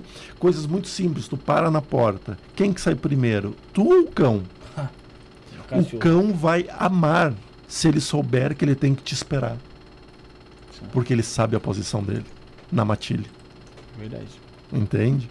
Ah, e isso é muito interessante a gente ver. Porque rapidamente eles entendem a energia de autoridade. E essa autoridade não é faltar com amor e com respeito. É simplesmente colocar na condição de educador. Sim. E veja, os nossos mentores são nossos educadores, os anjos são nossos educadores. E nós, então, educamos os nossos filhos e, consequentemente, educamos e, e ajudamos no processo evolutivo dos nossos pets. Agora, para onde eles vão quando desencarnam? O, é muito diferente o processo de, de reencarnação e, e, e desencarne dos animais porque eles não precisam passar por todos os processos na erraticidade que nós, mentes uh, racionais, possuímos. Né? Então a gente chega lá e a gente tem consciência do mal que fizemos, do mal que pensamos, da forma como agimos. Então essa, essa peso ele se torna um juízo, um algoz de nós mesmos. É uma culpa. Uma culpa, exatamente. A culpa é o nosso maior inimigo. Nós somos o nosso maior inimigo. Porque entre nós aqui a gente está sorrindo, mas a nossa consciência sabe o que a gente fez e que a gente esconde. E quando a gente chega lá, isso vai estar tá muito à tona. Os animais não têm isso, porque eles agem pelo instinto. Ah, mas os bichos são inteligentes. São, ninguém está falando isso. Mas eles são inteligentes dentro de uma capacidade limitada. Então o processo deles nascerem e renascerem, nascerem, uh, morrerem e nascerem, morrerem, é muito rápida. Ah, os peixes é instantâneo. Uhum. As aves é instantâneo. Os animais já um pouco mais desenvolvidos levam um tempinho a mais. Até porque eles têm trabalho do mundo espiritual. Uh, muitos uh, das, das colônias espirituais elas são guardadas por animais, uh, por cães, por lobos, por leões, que lá são domesticados, porque lá não existe esse ataque do, do instinto. Então, são existem muitas colônias espirituais uh, que recebem os animais. Uh, eu já tive a oportunidade de visitar algumas delas, até para visitar o meu Cusco que já morreu, né? Opa, é. perdão, Cusco é lá no Rio Grande do Sul, aqui é cachorro. ah, tem um nome diferente lá? Lá, não, lá a gente chama de Cusco, né? Cachorro, ah, tá. Cusco. Né? Chegaram a falar de é, Rancho Alegre, se eu não me engano, existe? Essa? Existe, Sim, uma colônia que chama. Uhum. Você já chegou a visitar lá ou foi outra colônia? Não, não, eu fui em outra. Em outra? E como foi essa experiência? Você pode Maravilhosa, cara. Maravilhosa. Imagina que tu com feras que, que devorariam no, ah. no habitat normal, natural lá e eles convivem de uma forma de muito boa, amistosa. E você, é. você, eu, eu compartilho da reencarnação, mas eu, eu acredito ainda mais do que nós ensinarmos, ajudarmos no processo de evolução do pet, eu acho que eles nos auxiliam também, porque eu tenho sempre essa ideia do todo, uhum. da troca. Isso é verdade. Então, às vezes eu percebo muito, eu posso até falar comigo, as minhas cachorras me ensinam algumas coisas. Uhum elas me obrigam a trabalhar coisas em mim, que às vezes eu gostaria de, por um tempinho, deixar adormecida. E eu vejo que isso acontece com muitos donos de animais de estimação. E energeticamente, os animais comungam muito energia. Então, não é raro você ver um animal doente por conta de uma desestabilização da energia do próprio dono uhum. ou da desestabilização da energia da casa. Uhum. O animal ele acaba adoecendo muito. Então é uma forma da, de nós nos disciplinarmos, até por amor que a gente, aquela uhum. relação amorosa que a gente cria com o nosso animal de estimação, melhorar a nossa frequência energética, os nossos pensamentos, os nossos sentimentos e coisas às vezes que você fala, ah, eu não quero trabalhar uhum. isso agora, mas o bichinho te obriga. Te obriga. E tem a questão da obsessão também, né? Que muitas também. vezes a gente sofre uma obsessão e o animal puxa a carga para ele. ele. Puxa. É, ele é uma antena ali, né? É, Eles é, puxam muita energia. É. Tem um relato muito bacana, assim, eu, o meu cachorro era um labrador. Lindo, lindo, né? Eu acho que eu já mostrei para vocês aqui, né? E aí um dia eu estava saindo para fazer um concurso e à tarde e ao meio-dia eu sempre levava, eu levava manhã, uh, meio-dia, tardinha e à noite fazia levar ele para rua, porque ele não fazia nada no pátio nem dentro de casa. Escolha dele, nunca insisti. Isso foi um problema, porque no dia de chuva era sempre tinha que sair igual. E aí, cara, eu tava na frente de casa e o cachorro parou. E ele era grande, cara, 45 quilos. É um puro músculo, assim. Ele parou, olhou e na hora eu pensei, é outro cachorro. E ele vai atacar. Porque uhum. ele estava em posição de ataque. E aí eu, tá, não vai dar tempo de olhar, eu vou ficar cuidando ele. Quando ele passar por mim, eu pego ele pela coleira. Foi o que eu pensei. E eu já tô todo bem arrumado, né? Todo na esbeca, foi pro concurso, né? Cara, ele rosnou e se botou. E saltou, pulou assim com a boca aberta. Quando pulou a boca aberta, eu peguei a coleira e puxei, né? E aí eu olho para trás para ver o que era. Não tinha nada. Caraca. Era nada, algum espírito? Nada, nada. Cachorro defendendo. Eles defendem. Eles defendem de algum. É um amor tão grande, é uma relação tão É. de entrega que eles têm, os pets, que eles puxam muito da energia dos donos. O, o meu labrador lá, é o Lincoln, ele, quando ele tinha uns seis meses mais ou menos, ou um pouco mais, eu, eu peguei um contato de uma pessoa para adestrar. E aí eu levei o, o, o adestrador até minha casa lá para conhecer o cachorro e tal. Só que quando o, ele nunca tinha feito aquilo. Quando o adestrador viu o cachorro, o cachorro ficou com muito medo, começou a recuar, ficar, ficar muito assustado para trás. Eu falei, Ih, Opa, acho que esse não. Melhor ah, esse eu não, é. numa coisa. E eu não tinha. Eu não, eu não tinha pensado nada espiritual, mas eu achei muito estranho aquilo Uhum. ali. E aí eu acabei que nem, nem levei para adestrar depois que eu, que eu vi aquele negócio com, a- com o adestrador. Eu acho que talvez. Percebe quem tá algo- junto às vezes. É, sei lá, ele sentiu alguma coisa. É, ou ele maltrata os animais, eles percebem, né? Eles percebem a, força energia, né, da do- Porque pessoa. algumas não é maltratar, é que algumas pessoas usam de muita autoridade para poder d- domesticar. E aí tu domestica pelo medo e não pelo amor, né? Mas o cara não falou nada, o cara só chegou perto do cachorro. Energia, pô, pura, né? É, é. Literalmente. Ó, tem pergunta do. Tem pergunta do nosso querido. Cadê? Que o José mandou aqui. Do Léo que tá no superchat. A gente já ia ler, Léo. Só esperando um tempinho aí. Cadê Josiel aqui? Tô com- não tô conseguindo nem ler Josiel aqui, mas tudo bem. Léo, tá, tá difícil aqui minha, minha vista hoje. O Léo, ele mandou um superchat e falou assim, ó, vai vendo que tem outros superchats aí, Rafael, pra você também ler aí um pouquinho, pra mim, não, que eu não tirei print, vacilei. Ele falou assim, ó, eu de novo aqui, ele já tinha mandado uma pergunta. Ele falou, sobre o caminho da espiritualidade, eu sigo o luciferianismo. Primeiro, o que eles conhecem e pensam sobre, e se o caminho da transcendência é sempre pelo amor ou a dor. Ou a dor nesse caminho. É. Se vocês, primeiramente, se vocês conhecem aí sobre é, e o que pensam sobre o luciferianismo. Há muitos conhecimentos, né? E, a- e cabe a nós respeitar todos. Ah, se, a- se o luciferianismo te transformar numa pessoa melhor para contigo, para com o teu semelhante, está no caminho certo, sem a menor sombra de dúvidas, né?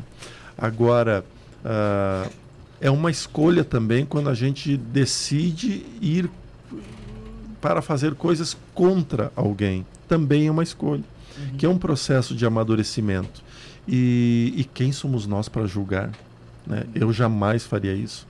Mas eu preciso, eu confesso a minha ignorância e eu preciso estudar mais sobre luciferianismo. Já assisti alguns podcasts que vocês fizeram aqui, mas ainda é muito superficial para mim falar qualquer coisa. Ah, e a espiritualidade às vezes comenta, assim, ou os espiritualistas, ou a, a gente vai pela dor ou pelo amor. Uhum. É que eu acho que a gente não sabe nem o que é dor e nem o que é amor. Porque às vezes é o amor que dói em nós e a gente acha que é a dor. Sim. Né? Então a gente precisaria muito tentar esclarecer melhor o que, que a gente sente. Né? Porque quantas vezes a gente já sentiu muita dor por amar? É. Sim. Entende? E aí, então, é, esse paradoxo é muito complexo, assim, Uhum. sabe? E, mas eu acho que o, o despertar, ele vem com a necessidade nossa de melhorar. E não É. importa o caminho, né? Porque o, a- o destino é o mesmo. Você quer? É, eu, eu conheço pouco também da religião como um todo, mas eu sempre parto do princípio que tudo foi criado por Deus. Uhum. Sim. É, Lúcifer também foi criado por Deus. Então eu acredito que as pessoas têm a capacidade de escolha. Parte de estar aqui é a capacidade de escolha. Não tem caminho certo ou errado, ou melhor ou pior. Tem o seu caminho. Se o seu caminho para evolução é o caminho que escolhe. Então, quando vai chegar, por onde vai chegar, não importa. O importante é chegar. Mim. Então tá respondido então ao Leonardo aí. Tem, faz sua pergunta e tem outro superchat aí pra não esquecer. Ô, Pode ir. Cíntia, é, a gente falou sobre. O, o Jordelei citou sobre a nossa culpa. Uhum. E a gente tinha falado anteriormente sobre como, como os animais são e como a sociedade era antes e hoje. É, antes, a sociedade tinha muito menos informação, a gente via que as pessoas eram muito mais. é, o mundo não era globalizado, a gente não sabia o que acontecia para lá, o outro não sabia o que acontecia aqui. E hoje em dia a gente tem muita informação, né? A gente não pode dizer que não sabe o que está acontecendo, a gente né, não, é tão ignorante quanto era antes. Sim, Ou seja, a gente tem muito mais culpa para carregar do que antes, né? sim. Você acha que a vibração do planeta pode estar mais baixa por conta disso? E aí a gente ter outros acontecimentos que, que estão acontecendo agora podem estar ligados a isso? Olha, eu não acredito que, olhando historicamente, eu não acredito que ela esteja mais baixa, tá? Eu acho que ela está seguindo um caminho de evolução. Muito dessa dualidade da qual nós somos escravos vem também com esse discurso, porque assim, mortes sempre existem, a guerra, de uma forma ou de outra, sempre existe, a violência sempre existe. O foco naquela questão derruba um pouco a vibração, sim, porque te aprisiona e cria toda aquela psicosfera mais densa. E isso acaba gerando uma vibração um pouco negativa. Só que eu acho que o risco é para nós, não tanto como vibração global. Porque quando você começa a se conectar em, eu falo, teorias apocalípticas ou vibrações de muita dor, a tua vibração pessoal vai abaixar. É nessa baixa de vibração pessoal que você também sofre ataques, que você pode ser obsediado, que você pode se conectar com outras energias negativas. E aí o teu caminho pessoal acaba degringolando. Mas de uma forma geral, eu percebo a energia melhorando. Eu acredito porque mais pessoas estão criando consciência. Até o próprio fato de se indignar é um nível de consciência. Ainda que a indignação não seja o melhor sentimento que nós possamos sentir, mas é um nível de consciência. Então, muitas das coisas que aparecem, muito é manipulação, muito é, é dramático, muito a gente sente um, pesar pelas coisas que acontecem, mas de uma forma geral eu percebo energia melhor. Eu acredito por conta dos despertos, por conta das almas que estão encarnando e que para essas almas encarnarem também outras têm que desencarnar. É duro pensar desta forma, mas lembra que não tem erro no plano de Deus. Eu falo que Deus é um matemático perfeito. Então, quando ele dá uma, ele já deu essa ordem do planeta entrar numa fase de regeneração. Então, a tendência é seguir para lá. Às vezes, para o nosso olho humano, pode parecer um resultado ruim ou algo ruim, como foi às vezes até a doença, né, que teve, o vírus, a gente fala, nossa, que horror. Foi um horror, óbvio, foi um horror. Muitas pessoas desencarnaram, tivemos muitas perdas, ficamos isolados. Mas quantas pessoas despertaram por conta disso? Quantas pessoas se reconectaram com a própria família? Quantas pessoas se reconectaram com amigos que fazia tempo que não falavam? Então teve um saldo positivo também. E aí o desencarne, porque precisava acontecer uma parte de desencarne também. Então, a gente tem que às vezes mudar um pouco o olhar até sobre as notícias ruins. E parar de tentar olhar só a parte negativa. Lembra do reclamar?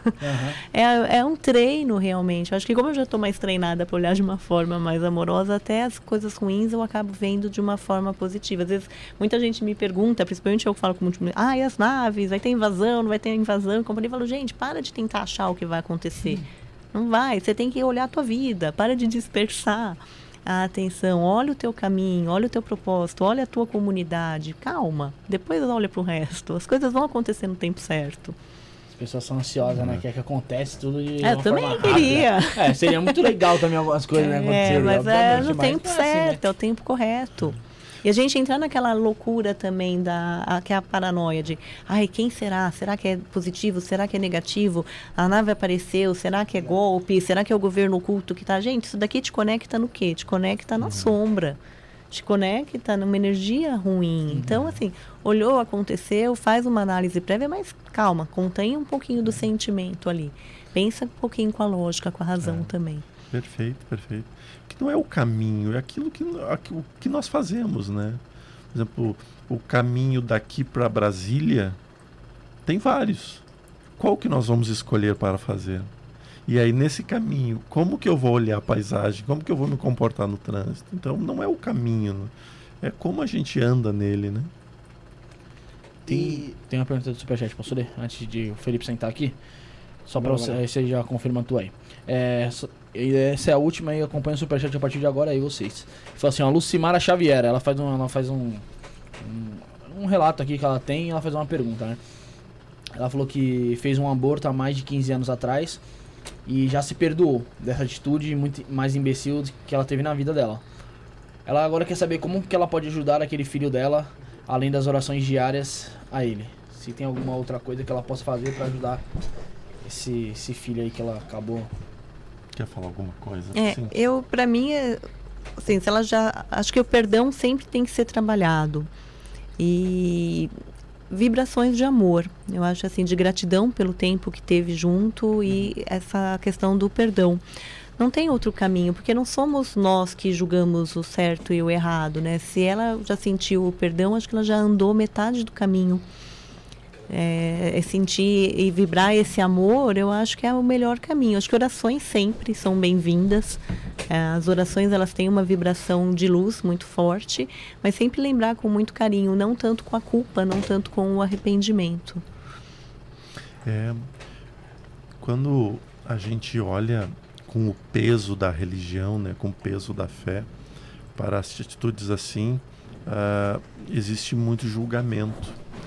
Uh, eu volto a dizer, eu não tenho capacidade de julgar ninguém porque a gente não sabe o que a pessoa estava vivendo naquele dia, naquele momento, né, naquela circunstância de vida. E também não sabemos a história do espírito que ia reencarnar e tudo isso. Tem um monte de contextos aí. Mas ela se perdoar é o caminho mais belo que tem.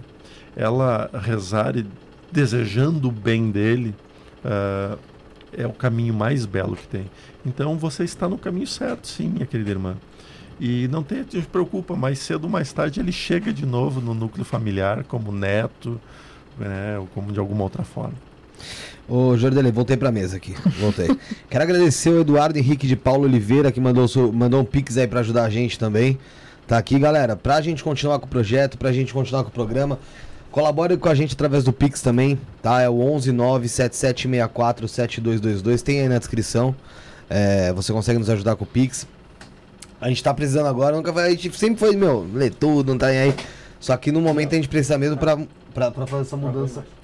Pra fazer essa mudança aí no. Fecha aí o OBS, abre. Pra fazer essa mudança do estúdio. Calma aí, pessoal. Quem travou aí, fica calmo que já vai voltar, tá? Deve ter batido ali atrás no, no, no fio. Enfim. É, pra gente continuar com o programa, você tá vendo que a aparelhagem tá uma merda, né? Então já vem ajudar. É 11 9 7764 7222. Isso aí já é um já é um aviso. É um sinal. Já é um aviso. A gente tá mostrando a situação. A gente não tá só falando que A gente ajuda, É né? Ajuda. Faça o Pix então 11 9 7764 7222. Já vai voltar a imagem. Já voltou? Já voltou, já voltou. voltou aí. Coisa boa, coisa boa, hein? e é isso. Pra, antes, você que não conhece a Cintia, você que não conhece o Jordelei direito, vamos passar aqui o Instagram deles? Cíntia, qual que é o teu Instagram? Porque tem gente que tá aqui, quer saber mais sobre o teu trabalho, quer conhecer É. mais você. Cíntia Camerim Claridá. Claridá. É. Aí pode procurar lá. Gente, não vai no Cintia Camerim normal, que é o meu pessoal. Eu sempre falo, é sem graça, não vá lá. Vai no Cintia Camerim Claridá, que lá eu coloco os conteúdos de espiritualidade. Tem link para entrar no grupo secreto também. Tem lives que a gente faz. É. Opa, que é isso aí? Entra aí. Não, é porque às vezes a gente. Explique-se. É, É grupo da CIA. secreto, é um grupo da CIA. Não, é que porque nesse grupo eu acabo compartilhando outros conteúdos que não estão no Sim. Instagram. A gente compartilha também quando vai ter live. Eu faço um processo de doação de reiki pet, tá? Olha aí, dos animais uma vez por mês. E aí, quando é a data, a gente avisa também no grupo. Faço também doação de reiki para crianças. E também uma vez por mês a gente avisa também nesse grupo. Então, entra lá no Instagram, clica na bio, que ali tem todos os canais de atendimento e companhia. E quais atendimentos você presta, ô, Cintia? Hoje, só com a ferramenta que eu não trouxe hoje, Sim. que é aquela ferramenta que é a mesa quântica celestial, que é uma ferramenta que foi canalizada.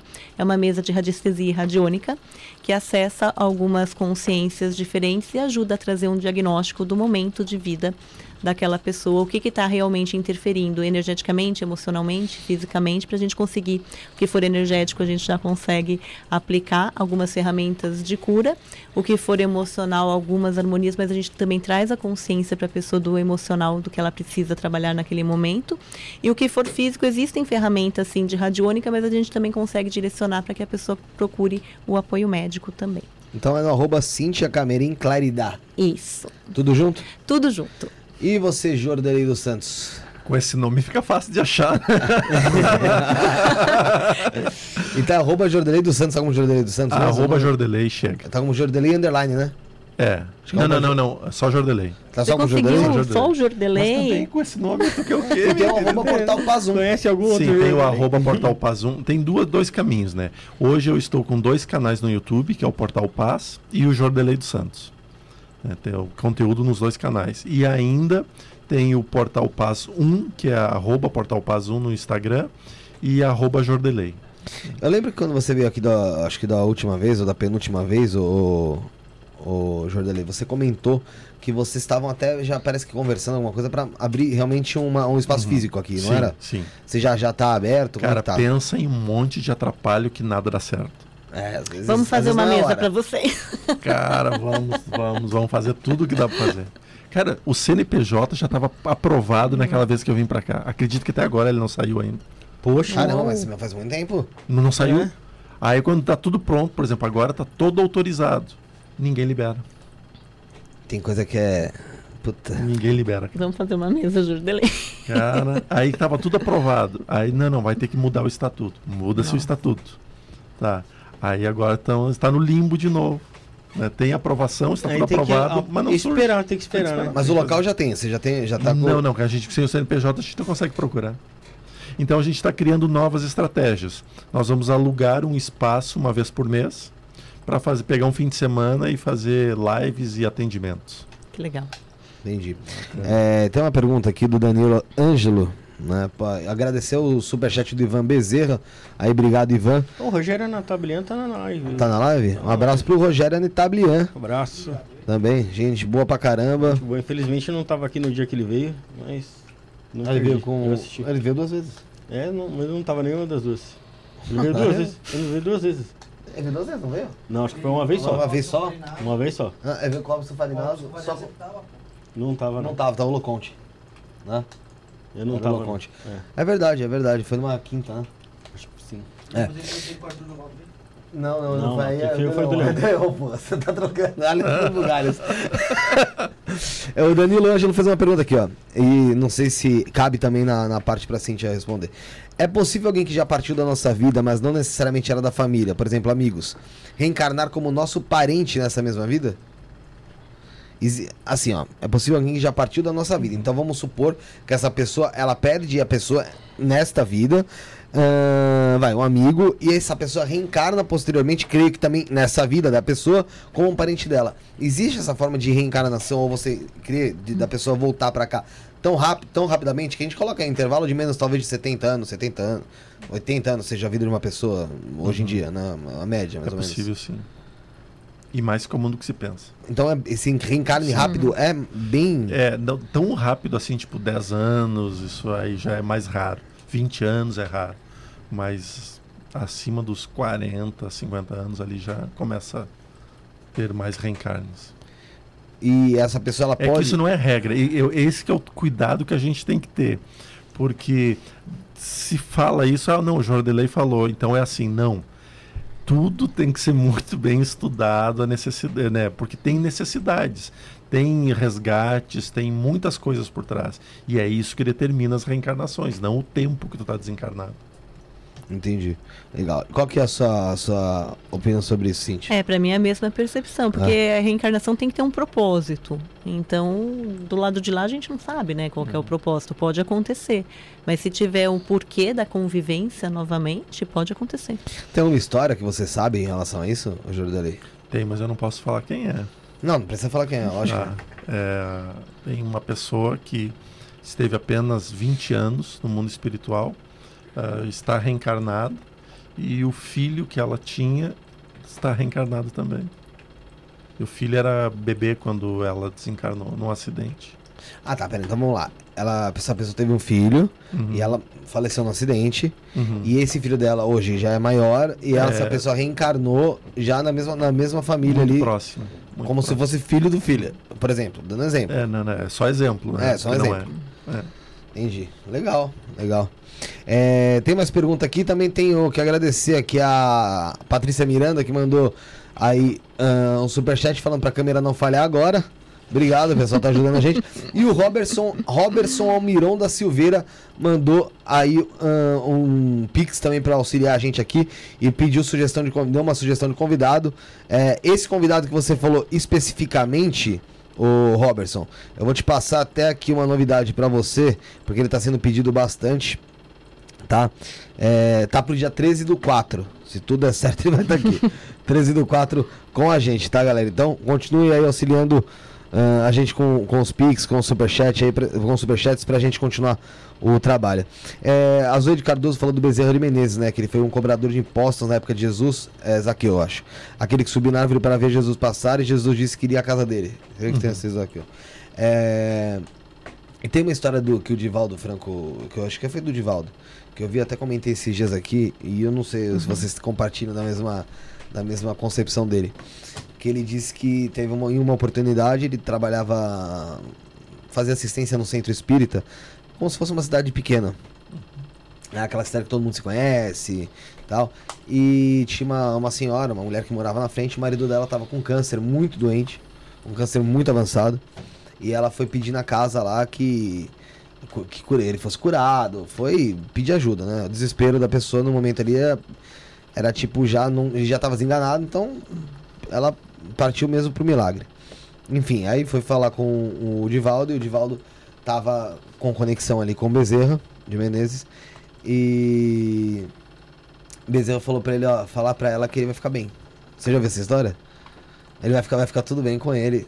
Ó, e aí o Divaldo passou pra ela, ó. Fica tranquila, vai ficar tudo bem. Vai dar tudo certo, vai ficar tudo bem com ele e tal. Ai, que bom. Ela foi pra casa, ela pra casa dela, o Divaldo foi pra casa dele. No outro dia, ele voltou pro mesmo centro. E a mulher, como disse, morava de frente ali, praticamente do, do, cen- do centro espírita. E ele viu, como era cidade pequena, aquele, uma placa como se fosse de luto na porta, avisando que uma pessoa tinha falecido. E o velório era dentro da casa, né? E ele, pô, foi lá e falou: Caramba, não acredito que aquela moça morreu. Porra, meu Deus, ela morreu. Como é que pode? Ca- Falei com ela ontem, faz dois dias, não sei, sobre sobre o marido dela e agora ela faleceu. Ele entra na casa e tava a moça lá, a- essa, essa senhora sentada no, como se fosse num banco, Uhum. olhou pra ele e falou: Você não falou que ia ficar tudo bem? E o marido dela no caixão, né? E aí ele falou que, porra, na hora já baixou aquele constrangimento, tá ligado? E falou que, tipo, já começou. Poxa, Bezerra, o que, aconteceu? O que, que aconteceu? Poxa, falou que ia ficar tudo bem com ele. E aí Bezerra, em comunicação com ele, falou. E ficou. Realmente, tá tudo bem com ele agora. Ele desencarnou, tá bem. Engraçadinho, né? É, não, aí ele falou assim. Bem engraçadinho, né? Né, que aí a ele falou que ele entendeu. Ele, interpreta, aí ele falou que é. ele entendeu que assim, quando é pra se, é pra se preocupar quando o, o espírito fala, ó, vai, vai ficar bem. Tá, ele vai ficar bem. Não vai dar tudo certo em si, mas o vai ficar bem. Porque aí é que realmente a pessoa vai pra um, pra um lugar melhor, pra um local melhor. E não quando ele fala, poxa, ó, vai ter uns problemas tal. Porque se tem problema, tem coisa pra resolver. E É, ele passa isso e o pessoal realmente dá um pessoal que dá risada por causa da. no- do- É, da, da, da- da- afirmação dele, pô, da, da confiança, da fé que ele tinha de que o recado era aquele. Então a maneira de interpretar o recado dele talvez tenha sido errônea, né? Como é que vocês, vocês fazem pra interpretar? Isso aí serviu só uma base da pergunta. Pra interpretar o recado dos mentores de vocês. Porque realmente, se você não tiver uma sabedoria naquele momento, ou talvez uma conexão muito forte e talvez conhecer mais mesmo o seu mentor ou quem tá falando contigo, você acaba entrando num erro que pode afetar outras pessoas. Então, como vocês conseguem ter essa sabedoria para interpretar o que o mentor fala, o mentor passa, é, sabendo que pode acabar interferindo diretamente na vida de alguém assim? É. Responde primeiro quem quiser, tira para. As Ah, eu- sempre eu sempre eu pergunto muito, né? É, Eu sempre pergunto muito, questiono, requestiono para conseguir entender, porque pe- pelo menos os meus eles às vezes são muito objetivos, muito práticos e às vezes eu tenho um dos meus mentores que eu falo, você esqueceu, né? Você não lembra como que é tal humano. Porque às vezes, dos meus processos pessoais até, às vezes eu falo, ah, me ajuda aqui, me dá uma orientação, como que eu faço? Fazer isso. Aí eu falo, mas poxa, isso daí é onde eu tô, né? Assim, mas não é isso que você quer, é esse o caminho. Então, eles são muito objetivos, às vezes. A gente que está humano, está encarnado, sofre algumas pendências, a gente coloca um floreio nos caminhos que às vezes para eles não existem, são muito mais objetivos. Eu pergunto muito, só que o- os mentores eles também são muito cuidadosos, pelo menos comigo, principalmente com essas questões de cura, de caminhos, quando é para terceiras pessoas, porque a cura não é nossa, a cura não é do espiritual, a cura é da pessoa. Ela tem que participar do processo, ela tem que aceitar o processo. O espiritual atua, mas a pessoa também tem que estar no processo. Então, eles dão muito um direcionamento. Mas como tem o livre-arbítrio e tem a pessoa envolvida, é sempre muito sutil. Não tem esse, ah, é aqui ponto final. Eles são muito práticos no sentido, às vezes, de serem objetivos, assim, lineares. Até eu, eu ainda brinco que eu acho que eu tenho um dos meus mentores, ele deve ter sido programador em alguma vida, que ele é binário, é zero e um. ele não tem o caminho do meio, é zero ou um. Então, é, é, esse aconselhamento é muito binário, mas o resultado, como nós estamos aqui, tem muitas variáveis ainda e depende muito se a pessoa vai se envolver. Então, quando é aconselhamento principalmente para terceiros, eu questiono milhares de vezes. Entendi. E você, Jordele, como é que o teu trabalho é referente a isso, referente à interpretação dos seus mentores? É que, como eu trabalho na, com cirurgias espirituais também, então é um contato muito direto. Um cuidado que eu sempre tomo é de trazer, de tentar explicar o máximo possível, né? Uh, o que é ficar bem? Para quem é ficar bem? Porque assim, é, tipo para ficar bem para né? ele ou é para ficar bem para ti?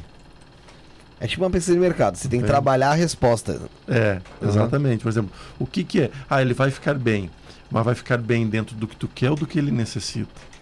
Porque nós queremos que o curar-se seja aqui. Porque é. a gente só quer aqui. Mas o ficar bem do âmbito espiritual é estar bem em ambos os estados.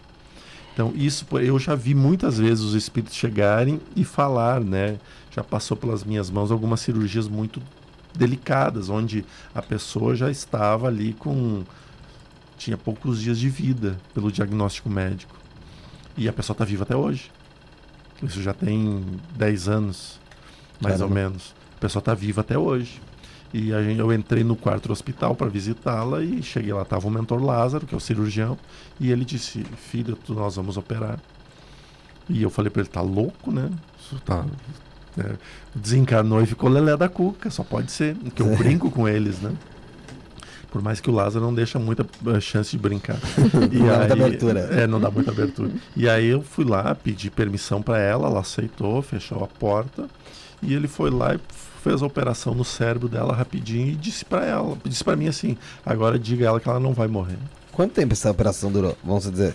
Ah, dois, três minutos. Rápido espiritualmente, é. né? É um pouquinho e aí eu falei para ele, eu não fala tu. Como que eu vou dizer? A mulher já tá com, com o óbito assinado, como que eu vou dizer? Não, vai... não, não vou, não vou, não vou. E ele disse, não, é a tua função dizer. É a tua função. Eu disse, não, não vou, não vou. E aí eu tomei o cuidado de dizer, ó, oh, né? Foi mais genérico, né? Olha, o mentor disse que vai ficar tudo bem, tá? Não se preocupe, vai ficar tudo bem. Aí eu falei, eu que dei a resposta a essa. Tá vivo até hoje. Incrível. Tá vivo até hoje. E tem outros relatos, né, maiores assim. Mas agora, enquanto tu fazia esse relato do Divaldo, do Divaldo uh, eu questionava a espiritualidade, ah, deixa eu entender esse negócio, né? De tentar voltar lá na história e ver. E aí é, eles dizem rapidamente que o desencarne daquela pessoa libertaria duas, ele e a esposa. Interessante. É, é interessante. por isso que tudo ficaria bem. E você tudo vai ficar bem. Olha que legal. É um Porque recado. libertaria os dois, né? É um recado que você está tendo já do mundo espiritual, uhum. ligado com o mundo espiritual, sobre uma, um, uma história do Divaldo, uhum. que pra gente às vezes se torna incompreensiva. Uhum. Né? Porque a gente pode falar, poxa, na verdade ele só errou ali não, ele não errou. Não, não tem erro na espiritualidade. Mas é a, é, a, é a lógica espiritual que talvez a gente não tenha aqui. É, é porque no, nós, como médiums, Felipe, a gente toma muito susto, cara. Porque eles dizem. Só que uh, tem, um, tem um ditado que diz assim: ó, eu sou responsável pelo que eu falo, não pelo que tu entende. Sim. É, e isso é algo que espiritualmente é o que a gente tem que usar o tempo todo. Porque eles dizem. Mas e aí? Vai ter duas interpretações. A minha e a que eu passo. É. É um telefone sem fio. Entende? Por exemplo, eu entendi um negócio. Aí eu dou um colorido para essa. Né? Por exemplo, quando não é psicofonia, né? Uhum. Eu escutei. Então eu dou um colorido. Né? Esse colorido vai ter uma outra interpretação para isso. Sim, lógico que vai. Só que, Jordele, nesse caso aí, a pessoa que você encontrou estava dado ali um veredito de dias de vida e uhum. ela está viva até hoje há mais de 10 anos. Mas já aconteceu o contrário? Já. Você encontrar uma pessoa super bem e o mentor fala assim, Jordelei, Já era. esse aí Não, é, não já, vai durar Vai muito vir tempo. acompanha a gente. Já, Esse já, logo tá do lado de cá. Já. E como é que é lidar com, com, com essa. com saber desse tipo de, de informação? É porque é uma responsabilidade muito grande. Não falo. Não, Não eu imagino que não. Não, não falo. Mas o fato de você saber deve ser, deve ser muito pesado, né? É. Mas o desencarne é o menos pesado. O desencarne é o menos pesado. Saber que alguém vai desencarnar é o menos pesado. Aí cabe a mim ficar orando, ficando trabalhando eh, energeticamente. O difícil é ver alguém que tu ama num processo obsessivo muito grande e tu não poder fazer nada. Isso é duro, Mas você não pode fazer nada porque é o que ela tem que passar? porque é o que eu tenho que fazer. Aí é O- duro mesmo. Aí o dia que ela pedir ajuda, A escolha do outro. Ao dia que essa pessoa pedir ajuda, só então tu pode ajudar. Antes disso, nada. Mas não pode nem avisar, você tá passando por um processo obsessivo? E no início eu avisava, agora nem isso eu faço mais. Você deixou? Deixa eu lá. E eu vi isso com meu filho. Com seu filho? Uhum. Eu não podia fazer nada. Mas você, não avisou, você optou por não avisar ou você Não, avisou? Ele era uma- um bebê de 4, 5 meses. E eu acordava de madrugada, via o espírito agredindo ele e eu não podia interferir. Nossa. Mas o que eu fazia, eu rezava pelos dois. qual que era o motivo? Tinha algum motivo específico? A espiritualidade te passou porque você deve ter se questionado, obviamente. Claro que sim. É que são os resgates de ambos. É, os resgates a gente não pode fazer nada. Estava na programação dos resgates. Era um frei, ele via vestido todo de frei. E aí quando ele botava as mãos em oração em cima, saía uma névoa muito escura, assim, né? E, e aí lá ele, a criança começava a chorar, chorar desesperado. Aí eu acordei e fui direto para cima, né? O instinto. E aí os mentores seguraram e disseram, não, você não pode interferir. Esse é o resgate dele, não o teu. E aí, o que, que eu posso fazer? Eu vou deixar. Reze pelos dois. E Cara, tem que ter uma, a uma frieza emocional no momento, muito, né? muito grande. E aí eu parei, comecei a rezar pelos dois, rezar. Deu um- alguns meses, passou. Esse processo, por exemplo, Cintia, Uhum. que ele falou, comentou do filho dele, tudo bem hoje, né? Tudo, tudo bem, tudo bem. É, ele pode ser resolvido ou trabalhado com o reiki? Não, o reiki vai fazer a função de uma oração, vai trazer frequências de luz para de repente acelerar o processo. Então, mas você, acha, que- você crê que o reiki Sim, possa ajuda, então, ajudar, ajuda. talvez ali dando uma... Lembra que toda opção a mais. frequência de luz, toda frequência de amor, uma oração, um, pro- um processo energético sempre vai ajudar. Mas a- a- esses contratos muito de, de resgate ou a opção da pessoa às vezes estar numa situação não vai, não vai cortar, não vai cessar de vez, porque tem que ter o livre-arbítrio, né? Tem que ter o respeito, isso que foi combinado antes.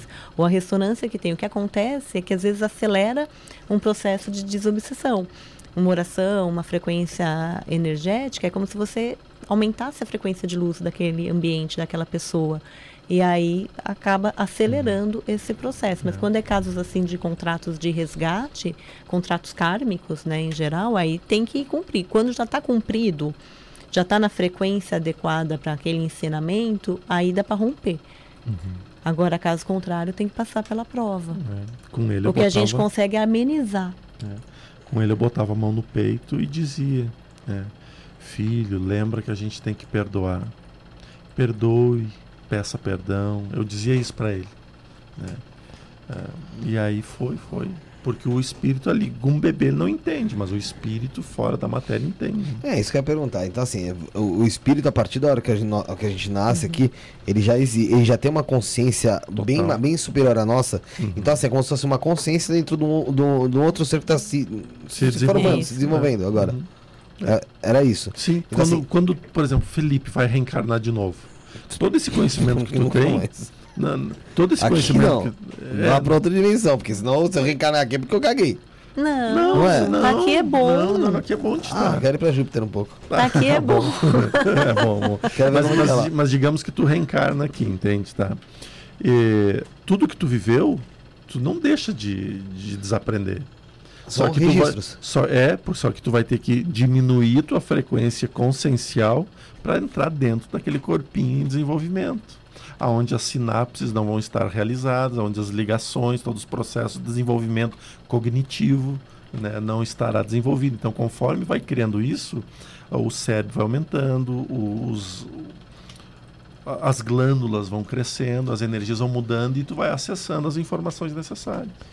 O que, que você, vocês acham? Tem aqueles registros acásticos, é isso? É, isso trabalha com justamente as nossas vidas anteriores, né? O que a gente tem de marcas dessa vida, porque a, a gente é meio que um resuminho, bem assim por cima, do que a gente já passou. né? A gente às vezes tem traumas que a gente não sabe por que tem. Uhum. né? Isso talvez proveniente de vidas passadas.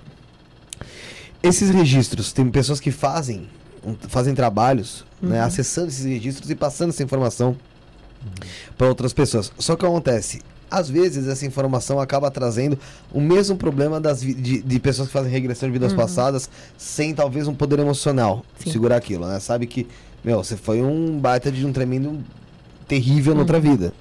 É, isso também pode acabar prejudicando o re- registro. Sim. O, qual, qual o cuidado o, o médium, a pessoa que vai fazer esse tipo de trabalho, tem que ter com a pessoa, Que com o tá consulente ali? No instante que tu mexe no passado de uma pessoa, tu se torna completamente responsável por todas as ações delas futuras. Então, por exemplo, tu, ah, tu fez horror, fez isso, isso, isso, isso. E aquela energia, lá, a pessoa não estava preparada, por isso o véu do esquecimento. E aí tu começa a entrar numa depressão profunda e, e algumas pessoas até cometem suicídio. É, o terapeuta é responsável energeticamente por esse desencarne. Tá na conta dele. Sim. Tá na conta dele. O que eu percebo muito com os seres é, é que eles às vezes acessam para harmonizar alguma memória, mas eles não abrem. É. Eles não abrem Não porque não permite. tem que trazer para consciência. Uhum. Quando eles trazem alguma informação para consciência, tem que ser com um propósito terapêutico e quando a pessoa já tem a capacidade de entender aquela, aquele registro, aquela vida, sem o julgamento. Porque quando a gente olha as vidas passadas, a gente sempre vai colocar o julgamento, aquele famoso, ai, não acredito que eu fiz isso. Uhum. E isso não, é, não tem um propósito, às vezes, de evolução. Às vezes, quando eles abrem, é quando a pessoa está preparada e quando tem esse propósito terapêutico. Até para mim mesmo, eles não abrem. Eu- as poucas vidas que eu acessei com acásticos que os seres abriram foram para propósitos muito específicos, que eu tinha que dar uma alterada e eu precisava entender o que eu fiz de errado para conseguir tomar a decisão correta e entender que eles estavam abrindo porque eu estou num nível de consciência energético diferente que eu naturalmente não tomaria a mesma decisão. Capaz Então, de suportar a energia. era capaz de suportar. Eu precisava acessar para trazer isso. Agora, o risco que eu vejo é que muita gente acessa só por curiosidade, Sim. só para fugir, novamente, fugir dessa vida que é a vida que Dessa temos que né? viver intensamente, perfeitamente. Então, às, às vezes acessa e fica aquelas informações. Ah, eu quero saber quem eu fui na outra vida. Mas para quê? Será que é uma Você esperança saber? de ter sido é, é, alguma pessoa que tinha alguma Sim, ascensão é social, pra- de, de- uma sensação de, de, de, de poder, Algumas, alguma algumas coisa vezes sim, mas eu acredito, assim, os seres, pelo menos esses seres que eu trabalho, eles não abrem. A pessoa fala, ah, mas eu falo, às vezes a gente tem a ferramenta de acesso de acástico, a gente sabe que acessou, mas eles não falam nem para mim que estou tratando a pessoa, porque eu não preciso saber. Não é uma informação que é relevante para mim também na minha existência, não é um conhecimento que eu preciso acessar.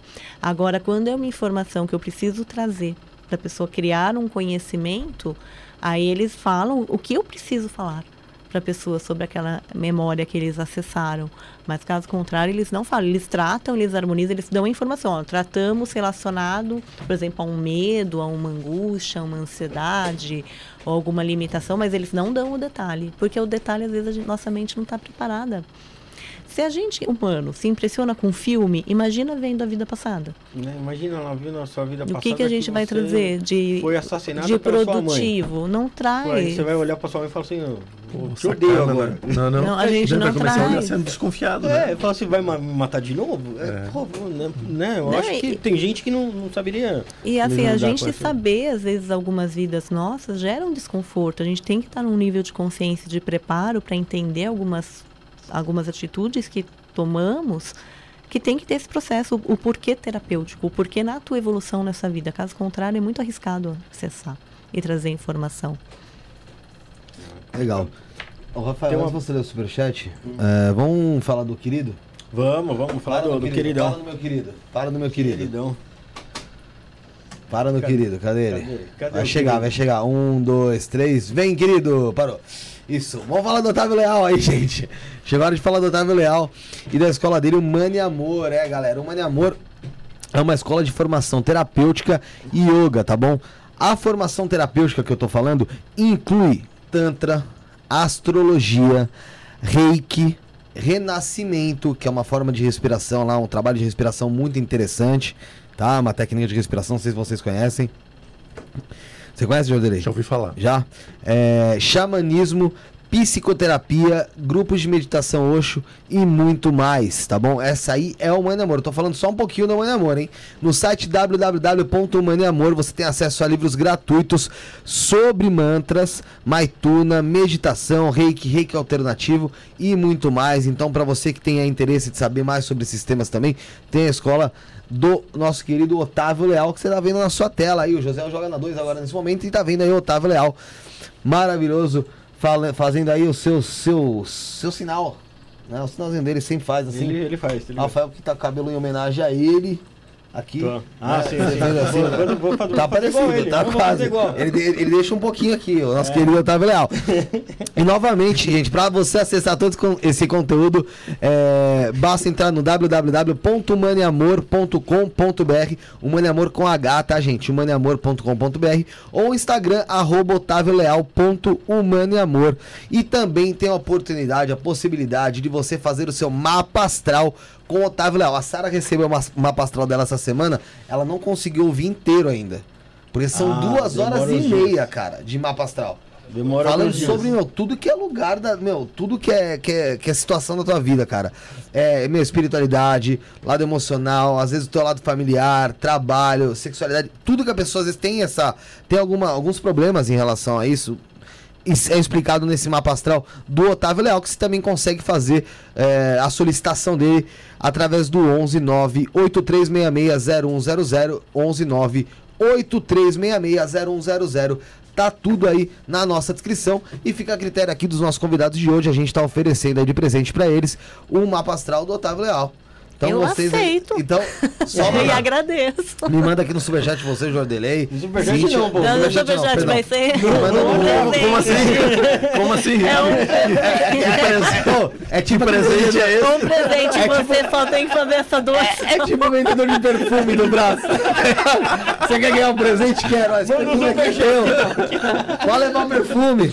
Só me ajuda com os 10 reais aí. Você manda no WhatsApp, então, aí, ó, os dados de vocês. Ó, pra quem quer, quer ter interesse também, é até legal falar. O que, que eu preciso pra fazer meu mapa astral? Nome completo, data de nascimento, horário de nascimento e local de nascimento. Isso aí você pode até acabar presenteando alguém. Às vezes, pô, quer presentear sua esposa, quer presentear seu marido, sua irmã, alguém da sua família, algum amigo seu com mapa astral, a pessoa, pô, você acha que vai ajudar? Otávio Leal, 11 98366 0100. Nossos convidados aqui ganharam. Só me mandar aí, não precisa do superchat, tá? Só mandar no WhatsApp. o que eu falei, data de nascimento, nome completo, local de nascimento e horário. E o E vale pra vida toda. Vale pra eu vida vou, toda. eu vou, eu vou até ouvir o meu de novo aí. Tem que ouvir, ficar lá disponível. E eu vou falar, é, meu, é um negócio de duas horas e meia. Incrível. Então é um podcast sobre sua vida, sobre seu mapa astral, tá? Vamos continuar aqui o- a nossa conversa, nosso bate-papo, pessoal mandando bastante mensagem aqui. Tem o superchat do- Ah, é verdade, do- do chega lá, vai lá, vai lá. No-. Vai lá.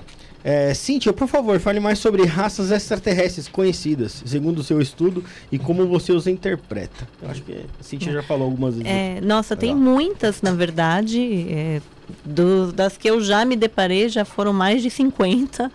Então, são muitas raças. Acho que as mais famosas hoje acabam sendo os pleiadianos, arquiturianos e sirianos. Eu acho que os que acabam estando mais em evidência, né, que é- ficam mais próximos de nós, mas eu percebo muitos andromedanos, alfa centauris também, felinos, em geral se aproximando. Mas assim, para falar de um por um mesmo, são muitos. coisa. O que eles têm em comum? É, todos eles também passaram por provas de dimensões inferiores como as nossas, né? Eu- aqui dimensões eu não falo nem tanto dessa dimensão de tempo e espaço, tá? Dimensões de consciência, de desenvolvimento de consciência. Então são seres que em geral já transcenderam muita parte do ego que a gente tenta transcender e já percebem o todo de uma forma diferente, já têm uma visão de Deus de uma forma diferente e estão aqui para nos ajudar. Ah, cada vez mais eles estão próximos, muitos encarnados, muitos também vivendo experiências humanas, porque também faz parte da evolução deles também dissociar uma parte para viver experiências humanas mas em geral seres muito amorosos. Amorosos não que a gente pensa que nem aqueles bonitinhos anjinhos ali sentadinhos no trono, não é só amorosos. Tem os, os, muitos binários também, eles são muito acho que o que tem muito em comum com eles é uma integridade.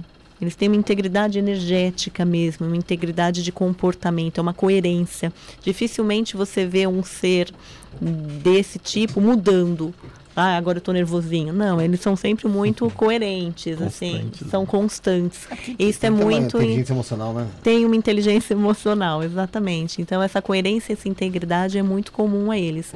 Mas os que eu costumo ver mais, que estão sempre muito próximos, arcturianos, pleiadianos, sirianos são os três mais próximos. E, dentro... e, tem raças de outras galáxias que estão vindo com mais intensidade agora. Os próprios aviários, os grupos de Carians, de Blue Avians têm aparecido bastante, já, já tem uma concepção de galáctica diferente até do, dessa formação que nós temos aqui. Alguns grupos de felinos também que estão vindo de outras galáxias e seres que eu vou te falar que eu não sei nem o nome, tá? Uhum. Que são, para mim, são grandes espirais de luz ou grandes bolhas de luz. Eles não têm mais um formato físico, uma aparência. Porque quando a gente pensa em um felino, você imagina lá o Thundercat. É, um você lion, consegue, né? um é, você consegue conceber. Esses, alguns seres não, eles não têm nem mais essa necessidade. Tem uma forma não tem mais. vamos dizer assim. Não tem. É uma espiral mesmo de luz, é assim, é muito tá fantástico. acostumado né, a, a, conceber uma formação física Sim. que a gente conhece, né? Sim. E deve ser muito estranho se deparar com algo que está fora da, da... Não, e é engraçado que às vezes é uma bola de luz. Só que é uma consciência, é uma bola de luz que se comunica. Fala, que né? fala, exatamente. Às vezes fala numa linguagem esquisita. É isso que a gente tem que entender também. Eles têm uma linguagem própria que às vezes é muito vibratório, né? Você tem que começar a perceber a vibração para conseguir entendê-los. Então, vai ser muitos seres. É que esses acabam sendo mais famosos porque eles ficam mais próximos e eles conseguem, a gente consegue ainda dar uma forma para eles, né? A gente consegue dar uma roupagem. Então, quando você uhum. pensa no arcturiano, todo mundo já imagina o azulão, né? Aquele ser que todo mundo... E não tem só aquele tipo de arcturiano, uhum. tá? Tem vários tipos de arcturianos. É que aquele foi o que acabou criando o nosso consciente, né? Dentro da uhum. nossa consciência, todo mundo já imagina o arcturiano, aquele que é mais careca, mais uhum. azul. Mas existem outros tipos de arcturianos também com outras roupagens. Inclusive tem um que parece que tem um metro e meio, mais ou menos. Eles são muito curiosos, muito esver mais esverdeados. E aí os pleiadianos, que são os que parecem os nórdicos, né, que também já colocaram essa roupagem, e os sirianos, tanto os felinos como os sirianos humanoides, né, que acabam ficando mais próximos. Entendi. Cíntia, eu sei que você já comentou sobre isso, uhum. é, mas a gente teve recentemente muitos, muitos avistamentos. Sim. Né? E aí virou um, um Deus nos acuda, né? Todo mundo falando que teve nos Estados Unidos, parece que a própria China também teve alguma coisa, Uruguai. Esses que foram derrubados. É, foram né? derrubados. E assim, derrubaram e não falaram mais nada. Uhum. Basicamente foi isso. Sim. É, depois dá uma informação falando que ah, não é bem nada, mas não aparece nada muito concreto e vamos deixar cair no esquecimento. Sim. É, e, ah, lógico, o que o pessoal mais fala agora é o seguinte, ó, tá vendo? A gente tá muito próximo do contato. Tá muito próximo deles realmente se revelarem, né? Seres de outros planetas. Uh, só que esse assunto de realmente uhum. OVNI já é de muito tempo. Sim. Já é de muito tempo. E de várias teorias que foram criadas e algumas de fato que acabam sendo inventadas, né? Porque o ser humano é. Ele adora criar uma fanfic, Sim. uma história. É, qual que é o fundo de verdade de que realmente esse contato tá mais próximo ou ele tá do mesmo jeito que era há, sei lá, 50 anos atrás?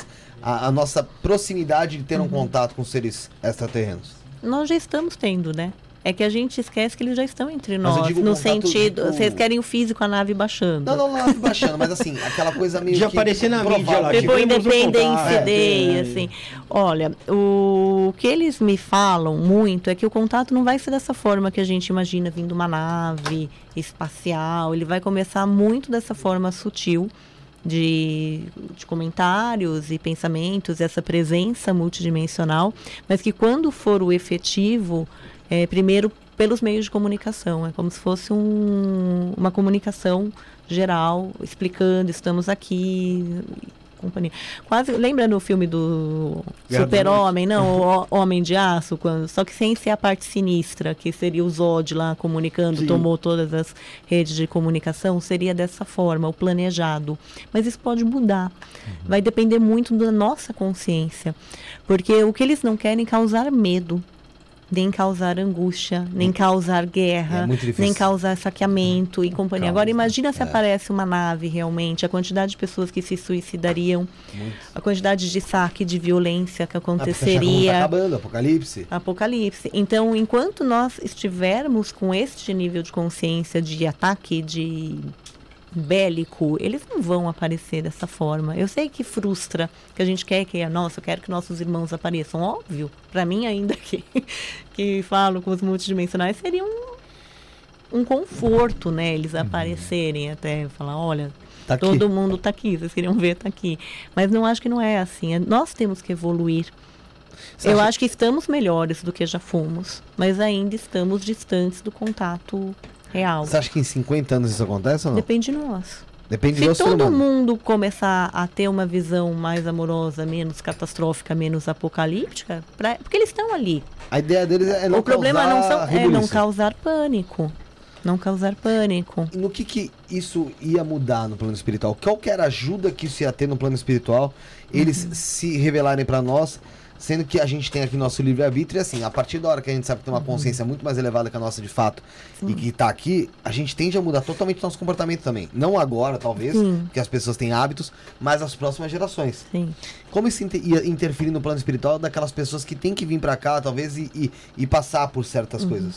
É essa, essa visão cooperativa que eles têm, amorosa. É, A tendência deles é estar entre nós quando nós estivermos adequados, até não sentir preconceito, não sentir essa divisão, é conseguir conviver com outros seres. Só que hoje a gente não consegue nem conviver com a nossa própria raça, que seriam os humanos. Então, por como que eles vão inserir um outro público quando a gente ainda tem dificuldade de tolerar nós mesmos? A gente ainda segmenta nós mesmos. Imagina, aparece um ser aqui verde de dois metros de altura, um insectoide, alguma coisa. Nós não teríamos ainda a capacidade de conviver com eles. Então, acredito que quando isso ocorrer, é porque nós já estamos capazes de tolerar as nossas diferenças, as nossas roupagens, realmente entender que somos todos parte de um grupo maior, de uma a fonte de Deus, todos somos iguais, e realmente conseguir compartilhar essa parte, porque eles vêm para ajudar. Então aí vai ter compartilhamento de tecnologia, de um, anos de evolução que talvez nós não teríamos na nossa no nosso caminho tradicional. Mas isso depende muito dos- da nossa transformação emocional. Eu acredito, da nossa transformação de consciência, para eles estarem aqui. Porque senão vai acabar terceirizando novamente. Vai ser uma nova religião. Olha, tem um ser mais evoluído, vamos segui-los. E não é esse o propósito desse grupo de seres. É de dentro Dos, fora. do- dos né? que querem a dominância, que são os mais negativados, aí sim. Aí seria legal. Tipo, olha, me siga, eu sou melhor, sou maior do que vocês. Mas é porque aí o propósito é a escravidão. Então, para esses seres que são os benevolentes, que seriam os federados, né, que a gente chama os federados, eles não têm essa intenção de serem deusados, muito pelo contrário. Eles têm essa consciência do todo já. Agora, essas naves não eram naves, tá? É que eu- quando começou Não na então. segunda-feira, eu dei risada, porque eu fico. Gente, é só pensar pela lógica, não precisa nem acreditar ou não. Se é um ser que viaja na velocidade da Porra. luz, como ser- que vai você vai, capturar abater? A gente não tem tecnologia para isso. É que nem abater um avião com um arco e flecha, com um dardo. Ah, vou abater um avião com um dardo. Não vai. Porra, Não vai cair o avião com dardo. Nem um drone vai cair com dardo. é bizonha a chance. É, né? então a gente tem que ter essa consciência de que a tecnologia deles é mais avançada, porque eles estão em, em civilizações que já passaram por um nível de evolução. Nós podemos chegar lá como humanos? Podemos. Vão anos aí na caminhada. Nós somos muito primitivos ainda. A gente não usa nem pedacinho do nosso cérebro. Antes de pensar na tecnologia como toda, a gente ainda tem verdade, a capacidade. A gente é burro ainda, pra falar a verdade. A gente ainda tem a capacidade de expandir a nossa consciência, Sim. expandir as nossas sinapses Sim. mentais. Sim. Mas é, mas é a, ma- a maturidade do dia a dia e da, como diz, da nossa encarnação aqui mesmo que vai fazendo a gente entender mais ou menos onde a gente acerta e onde a gente erra. É.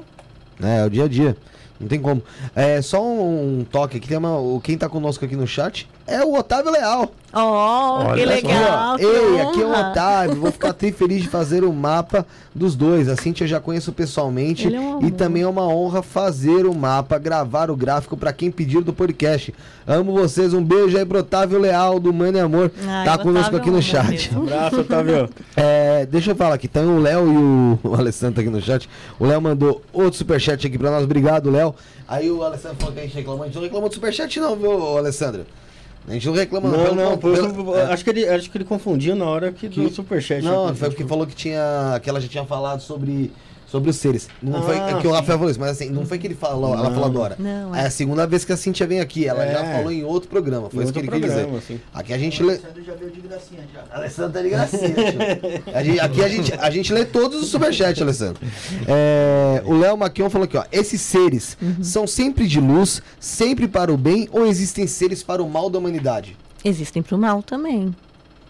Existem os negativados, né? Que nós chamamos de negativados, porque não necessariamente as civilizações que já estão te- com tecnologia mais avançada ou com uma consciência até mais avançada, ela foi para o lado da luz. Algumas foram para o lado mais sombrio. Principalmente alguns que são os famosos, os reptilianos, os draconianos e outros seres que são até piores do que eles, mas muito também deles acabaram, uma parte deles, tá? Nem todos. É isso que a gente tem que entender também, que eu sempre falo, nem todo reptiliano é ruim. Nem todo reptiliano trabalha para sombra. É como nós, nem todo humano é ruim. Nem todo humano trabalha para sombra, alguns trabalham para luz também. A mesma coisa com os seres. O que acontece, o que teve maior incidência de draconianos e reptilianos indo para a sombra, porque eles foram con- confeccionados, vamos criar, vamos falar dessa forma, eles foram criados para sobreviver em ambientes hostis, em civilizações hostis, em planetas hostis. Isso gerou uma dureza neles. Então imagina um ser que ele a, a tendência dele é a sobrevivência. O cérebro dele é reativo pela sobrevivência. Ele foi criado desta forma. E aí por conta dessa reação, muitos deles acabaram indo para essa concepção de dominância, de escravidão, de sobrevivência. Como nós, né? Se a gente for olhar um pouquinho a fundo, nós temos muito disso também. Então, até esse lado dos negativados, quando a gente pensa em seres que são os controladores das sombras, eles também têm um- uma história aí. Eles obedecem. Eles não são. Eu gosto de frisar que ser negativo também não é um loucão. Ah, eu não obedeço a nada. Eu tô aqui, eu sigo, não tem regra para mim. Eu sou sem regras. Não existe isso. Existe uma lei universal. Existe uma lei de respeito. Existe uma ressonância energética. Eles também respeitam. Então, quando você chega no alto escalão ali de, de seres negativos, eles respeitam uma regra também. Eles não são tão brutos. Às vezes, os mais brutos são os que são mais primitivos ainda, porque eles ainda reagem muito no instinto. Esses seres que são mais evoluídos e que trabalham para a sombra, eles respeitam as regras, eles têm um código. É engraçado a gente pensar isso, mas eles têm um código.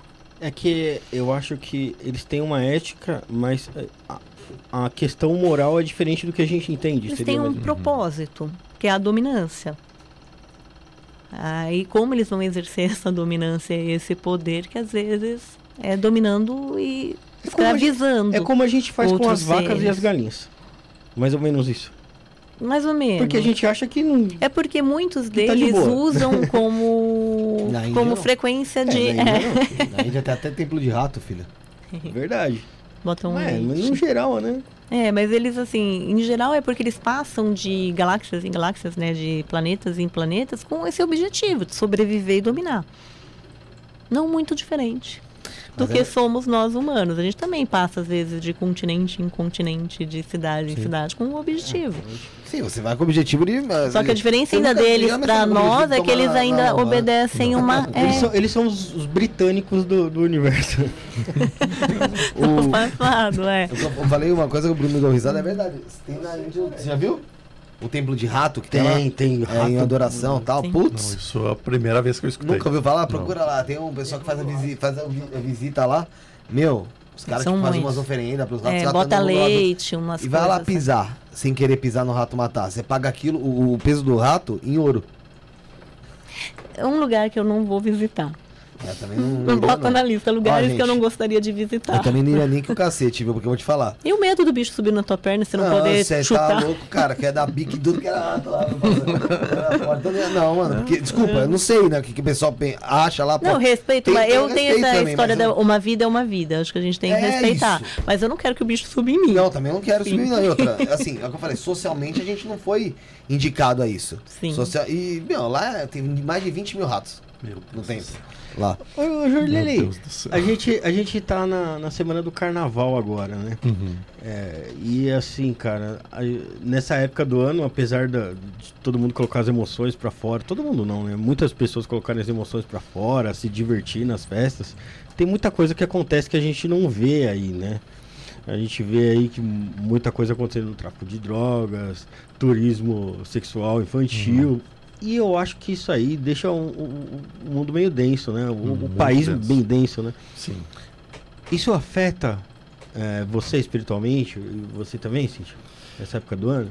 ah, já afetou mais, sabe? Porque, como a Cíntia comentou hoje ali no início da nossa nosso podcast aqui, que no início a gente pensava em que, que era transformador do mundo, né? Queria meter a mão em tudo. E aí, quando se dá conta que tu não é super-herói, que o super-homem é, é ficção, né? Então, tu começa a cair na real. Ah, eu, na rua que eu moro, hoje passou um bloco carnavalesco, assim. Aí eu fui pra sacada, claro, né? Filmei, olhei tudo. Mas ah, no sul não tem isso. Então foi a primeira vez que eu vi um bloco passando assim tão perto. E aí, na hora, assim, é, é bonito a festa, é bonito ver as pessoas ah, se alegrando, assim. Mas rapidamente eu me concentrei para olhar o que tinha por trás da O verde oculto. rosa, né? É, o oculto. Por trás da, rede, da verde rosa só não vai quem já morreu, né? Mas nesse caso vai muita gente que já morreu. Quem vai morrer vai É, em peso. E aí. Quem vai morrer também. É, e aí tu vê, tu vê realmente uma. Tu vê as duas coisas. Porque tem, tem um ponto muito equivocado quando a gente fala de espiritualidade, que a gente fala só a parte ruim da espiritualidade. Né? Então a gente sabe que essas festividades maiores, não só o carnaval, mas as grandes festividades, aonde tem a oportunidade de um consumo exagerado de todos os vícios, a sexualidade, a, a- o álcool, o tabaco, enfim, lícitos ou ilícitos. Ah, é permitido, sim, pelo astral inferior, que muitos espíritos possam vir à crosta terrestre para promover mais aquilo. Porque a densidade deles, não é a densidade, a necessidade de consumo deles energética estimula ah, o vício do encarnado. Mas em contrapartida, vem o dobro de espíritos de luz Pra amparar, né? para esperar aquele momento de resgate. Entende? Porque vem, pensa assim, matemática simples. Ah, vem lá o, o, o Jordelei lá do Umbral, vem para cá, né? E para instigar, assim, "Ah, todo mundo agora vai beber tudo e mais um pouco, né? Mas aí vem o mentor do Jordelei e vem também os mentores que estão pelos resgates. E aí é muita luz em cima. Então, quando a gente vê só a parte ruim, ah, é, é muito perigoso falar da espiritualidade só como coisa ruim. A gente tem que olhar todo aquele amparo que tem em cima, que é muito bonito. Então, hoje, no, no bloco que passou, tinha muitos espíritos perdidos, e depois que o bloco foi, muitos ficaram pelo chão, porque estão exaustos, né? Pelo consumo, estão exaustos mesmo, e aí a espiritualidade vem resgatando todos. Tem que fazer a limpeza. Tem, a Tem que fazer. a limpeza. É, e tem- a gente tem que pensar que é aquela história também. Não é todo mundo que está num bloco de carnaval que está é- com aquela vibração ruim de Exatamente. loucura, de luxúria. Não. é isso. Uma pessoa que é bem espiritualizada ela não pode ir no bloco de carnaval. Ela não vai trazer um 30 obsessores para casa. Se comporta, faz a sua oração, mantenha uma, uma frequência, é, mantenha-se dentro do controle. Agora, se a pessoa já vai com essa intenção da, de enlouquecer, de ah, eu vou extrapolar todos os limites, aí a chance de ser sugado energeticamente ou de atrair um obsessor é muito grande. É muito grande. E é, falando de amparo, é, em gran- grandes desastres, que nem a gente viu na Turquia, Uhum. poucos dias também teve um grande desastre, né? Sim. Pô, dezenas de milhares de pessoas morreram lá no, no terremoto devastador lá, né? Como que é feito o resgate de tantas pessoas ali de uma vez? São equipes, né? Tem muitas equipes espirituais que atuam. Acho que aqui ainda acaba sendo até mais a, a parte do Jordelei. Mas eu, na minha perspectiva, eu acho que as equipes elas atuam inclusive um pouco antes, porque o tempo não é tão linear da forma como a gente enxerga.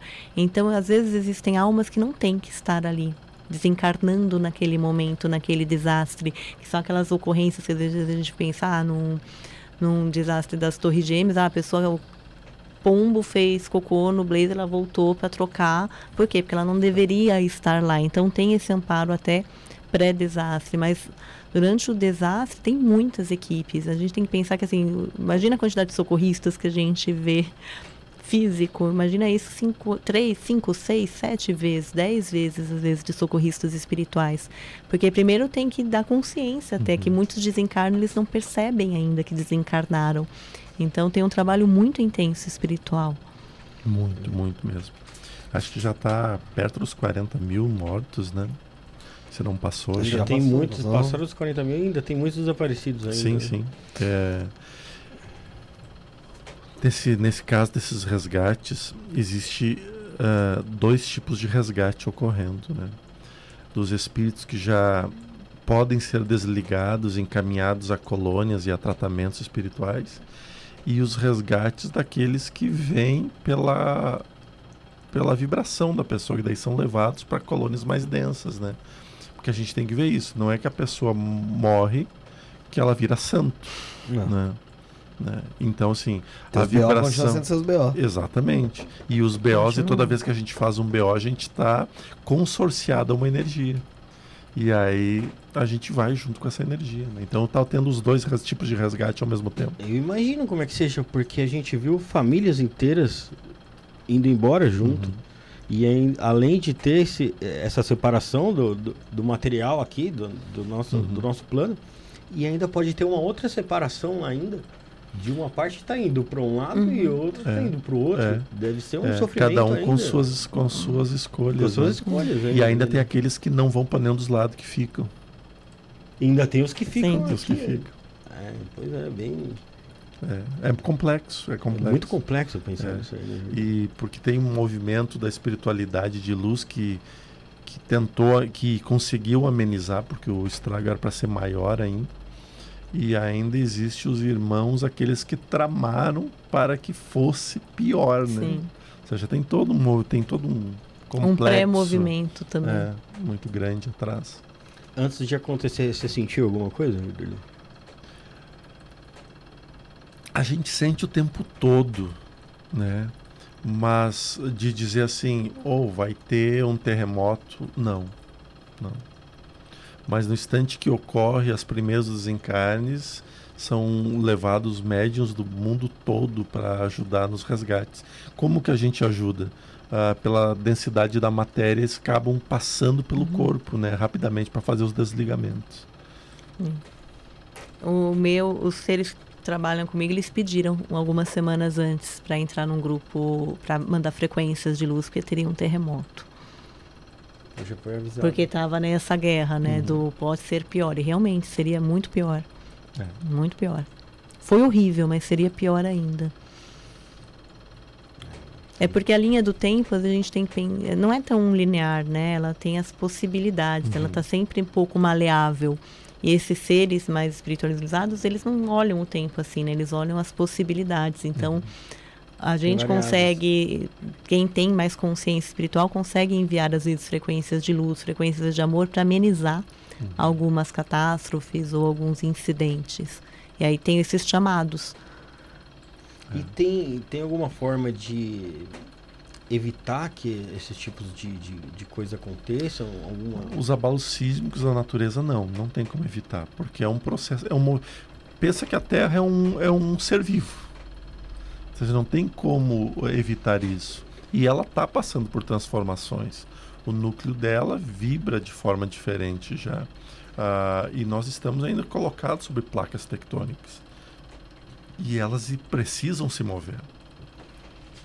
Se elas não se movessem, nós não teríamos as belezas que a gente vê como a Cordilheira dos Andes, como os Himalaias, Os que a gente, os canyons, que a gente sabe que são movimentos de placas Sim. tectônicas que ocasionaram isso. Então, isso faz parte também de um mundo de provas e expiações, que irá se amenizar conforme chega no estado regenerado, que daí o equilíbrio é maior, né? mais constante. E o Jordeli, é... Eu ia te perguntar, Perdão. meu. Quer- Esqueceu? Eu esqueci, cara. Tá, então deixa eu continuar aqui. Ô, Jordan, é, tem uma coisa que você já falou em uma situação, vou repetir aqui, até pra gente ouvir também, é, que foi sobre você de Santa Maria, Uhum. Rio Grande do Sul. E recentemente saiu dois documentários, um na Globoplay e outro na Netflix, que trata sobre o assunto de Santa Maria da Botkiss. Uhum. né? E você contou, queria que você desse uma recapitulada, só pro pessoal que não ouviu, porque daquela época que você contou, é, contasse qual foi a tua experiência no dia que ocorreu aquele, aquele, aquela tragédia na Botkiss anunciada. É, e até pra gente escutar. É, e eu queria saber qual que foi o impacto que você teve agora, depois de 10 anos, você ouvir isso novamente, começar a ver o pessoal comentando daquilo que, meu, abalou toda uma região que você residia, né? Bem, é interessante porque ah, em Santa Maria ah, todos os dias se comenta sobre isso. Todo dia. lá lá não, saiu lá não se apagou. Durante esses 10 anos. Não se apagou. Tu vai para o centro da cidade, tu vê os pais ainda em movimento, m- alguns espíritos ainda em torno. Então lá não tem. Lá tu, tu vive o acidente até hoje. Todo dia a mesma noite, conforme diz Todos a série, os, né? Exatamente, todos os dias à mesma noite. E eu não quero assistir esses episódios, né? Porque eu acho que não faz bem reviver uma dor. Ainda mais quando a dor ela não tem o, o propósito de, de melhora, ela tem o propósito de mexer na ferida uma vez mais. Tá? Então eu não opto por não isso. No dia ah, eu estava. Só, um- ah, só um momento, antes de você falar do dia. É, então, tendo em vista que você não assistiu, mas como é que é, como que foi a tua relação? Porque assim, claramente você viu que teve uns comentários que se acentuaram, começou novamente a vir à tona muito, muitas coisas sobre isso, né? Nossa, teoria, Pra você, então. chegou a te dar uma balada? Sim. Abalou novamente, chegou a trazer um pouco pra você.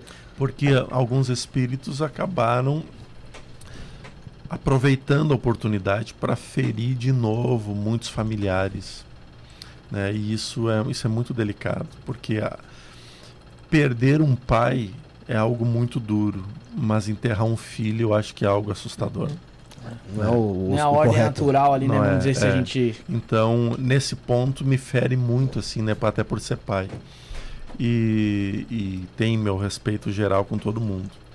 Agora, no dia foi algo interessante, porque a gente acordou e, e minha família, a gente estava indo para ir para a praia. E a gente acordou com muito barulho de sirene, assim, com muito, muita confusão, sabe? E aí eu, eu montando o carro, até disse para Caroline, ah, dá uma olhada aí, procura aí para ver em algum lugar tem alguma notícia. E rapidamente já falou, ah, incêndio na Kiss. E eu morava pertíssimo, cara. E aqui, 500 aqui era realmente tipo, muito top na época? Era muito top. Era- mas, tipo assim, Era, era, mais Era o lugar da cidade, Era o um point cidade. mesmo. era, era- era a única balada ali da cidade ou tinha outras Não, ali? não, não. Ali foi, o, foi em janeiro, onde tinha muitas formaturas ocorrendo. Porque lá tem muitas, muitas. Então, assim, muitas pessoas lá, quando tinha, porque agora mudou tudo, né? Mas lá as pessoas migravam de uma festa para outra. Ah, tu acabava um ali até, até determinado horário. Ah, e não, tu ia ali um pouquinho, "Ah, aqui não tá legal, vamos Vai lá na pra outra." outra. Ah, vou- ou vamos fazer o, tomar o aquecimento aqui pra gente ir pro baile Que de formatura lá. É, Uhum. então, isso se tinha muito lá. Então, assim, eu não posso afirmar isso, mas o número exagerado de comandas pode ter sido porque isso era uma prática comum entre os adolescentes, de circular. E depois que tu tira uma comanda, a comanda fica ali na noite. uhum, Entende? Por exemplo, tu foi embora, mas a tua comanda ficou lá. sim. Então, pelo que eu vi energeticamente, espiritualmente, aquela quantidade que se fala não estava lá dentro. Ela passou por lá naquela noite. Ah, tá. sim. Mas isso assim, isso é a, a minha visão Sim, da- sim. daquilo, É, não é conhecendo um a cidade. é- é um- Não é um fato. Tá. O fato é que É tinha uma aquela. experiência que você tinha ali É, no. É, o fato é que existe todas aquelas comandas, então tá, isso é o fato. Mas a prática da cidade era, era circular. Né? Sim. Tenta que eu conheço pessoas que estiveram lá e foram para outra festa. Aham. Né? Então, eu Poucas conheço. horas antes, né? Tem muito relato assim. É, é, pegaram e foram, foram para um baile, foram para um outro bar, foram para outra balada ali. Então, agora, quando começou, ah, é- era muito perto, uns 500 metros da onde eu morava. Nossa. E então não tinha como não viver aquilo. E aí ah, eu disse, ah, a gente já está saindo pro, pro litoral, vamos passar ali para ver o que é. E aí tava tudo trancado, uma confusão.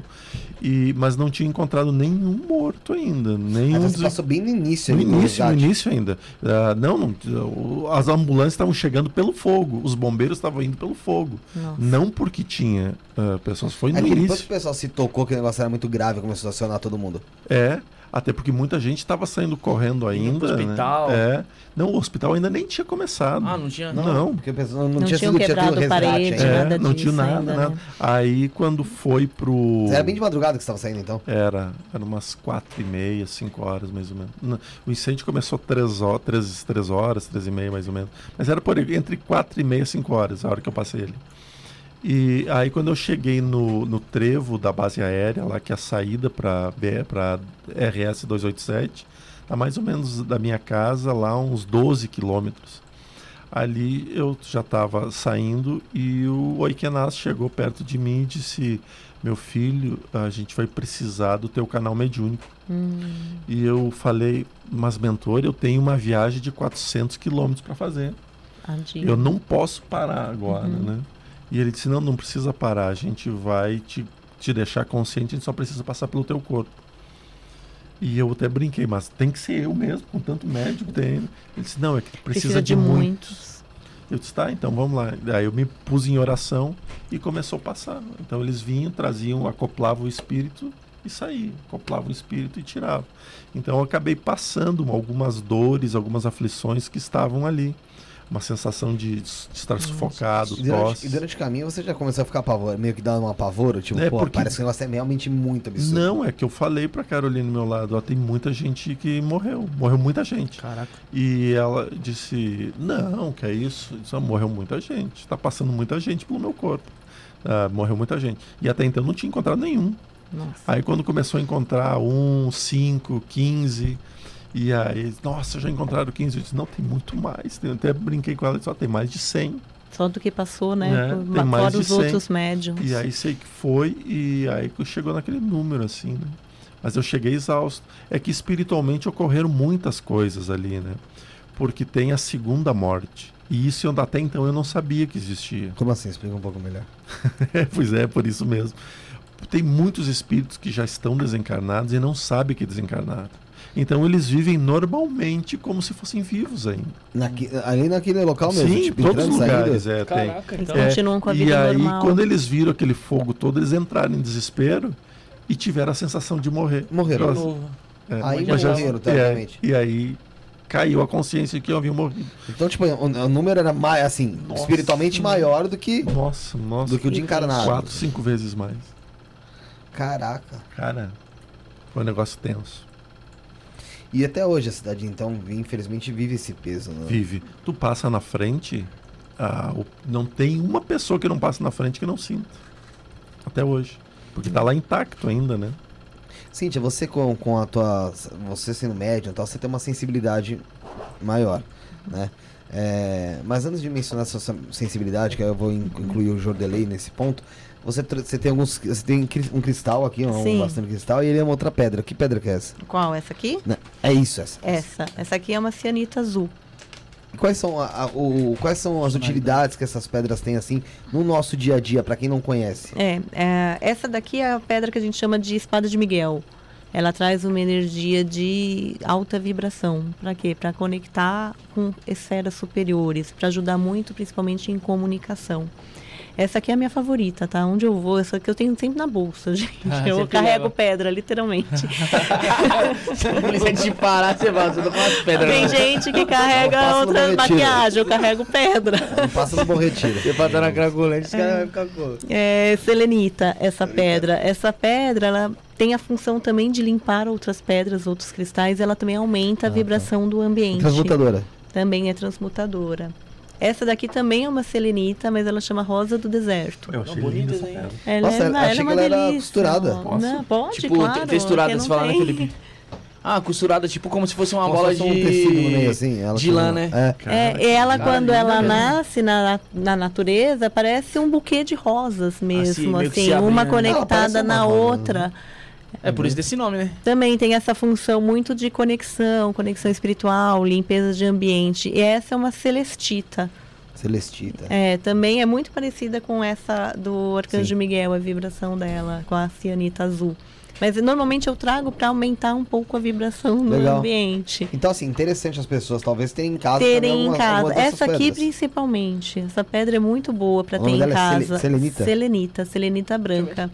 Um cuidado cristal. importante com ela, não pode molhar, tá? Ah, é? É, ela não pode molhar porque ela desfaz. né? E essa pedra é bonita que tem uns abajures também, Sim, tem algumas sim. em espiral, ela é já. bonita para ter em ela, ela é a ambiente. base de sal, né? É.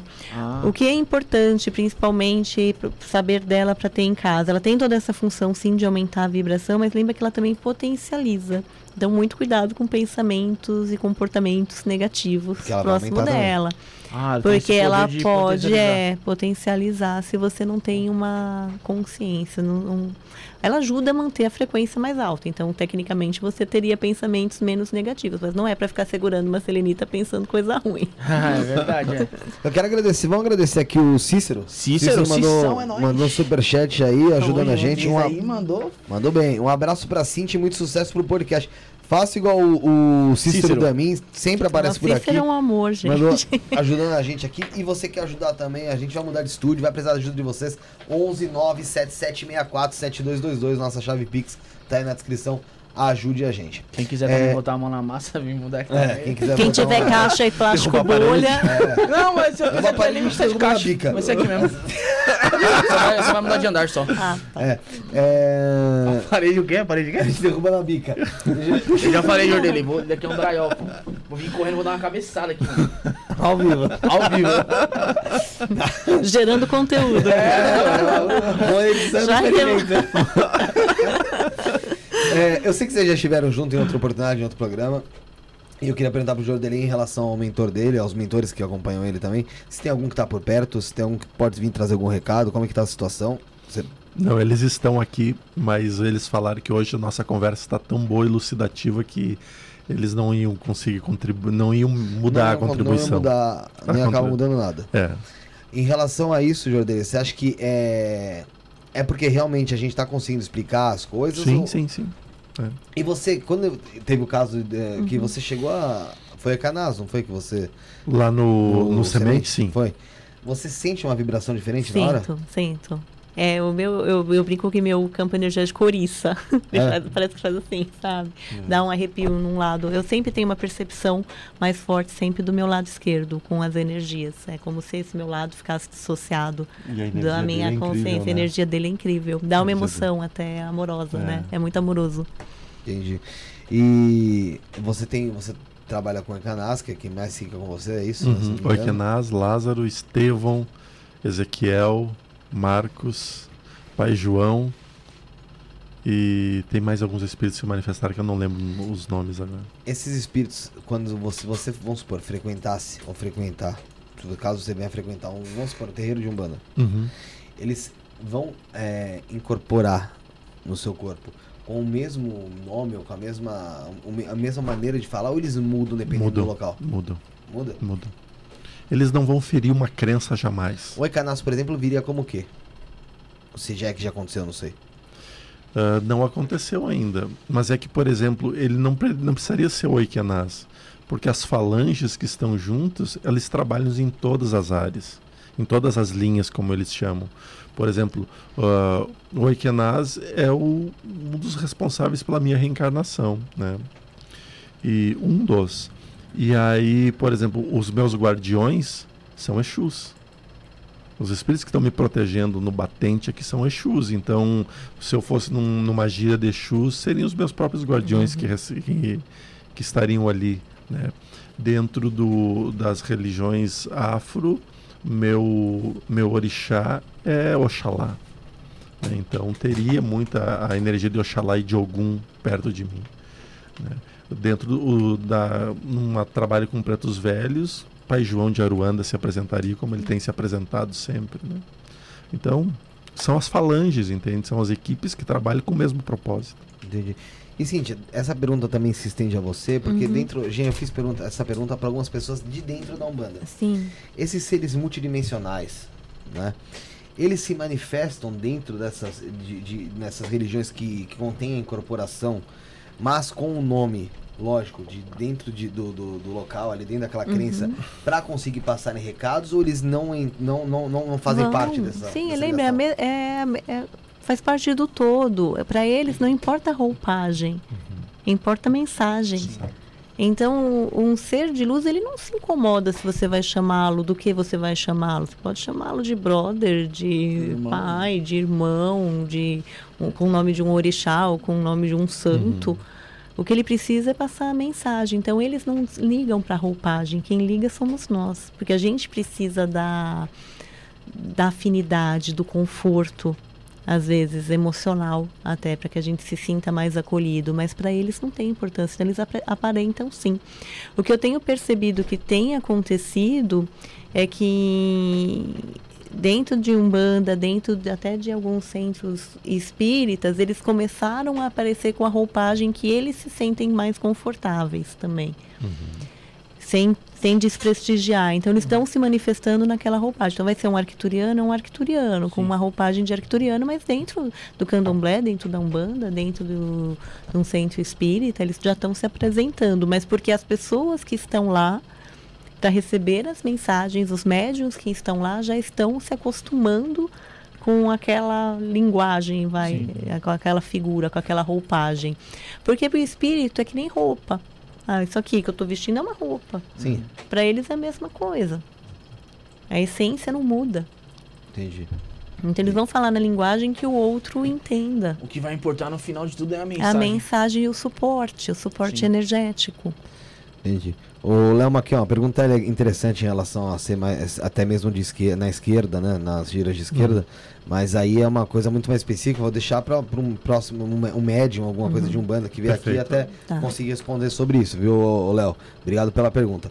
É, ô Jordanei, pra gente já ir se encaminhando pro final, em relação ao espiritismo e do Portal Paz, como é que vocês trabalham com o assunto de desobsessão lá? né? Porque, como você mesmo disse, vocês estão aí nessa batalha de arrumar essa burocracia do CNPJ para conseguir um espaço físico ali, né? Como é que vocês fazem essa, esse trabalho de desobsessão ali online, através do, do pessoal que conversa com vocês, que interage com vocês no, no dia a dia? Sim, eu eu consigo trabalhar todos os dias, né, auxiliando pessoas, tentando amparar o máximo que eu posso. Dentro do, do projeto Portal Paz, nós temos um trabalho na semana, que é o, na terça-feira, que é o Evangelho no Lar, e que é onde mais ocorre resgates mesmo.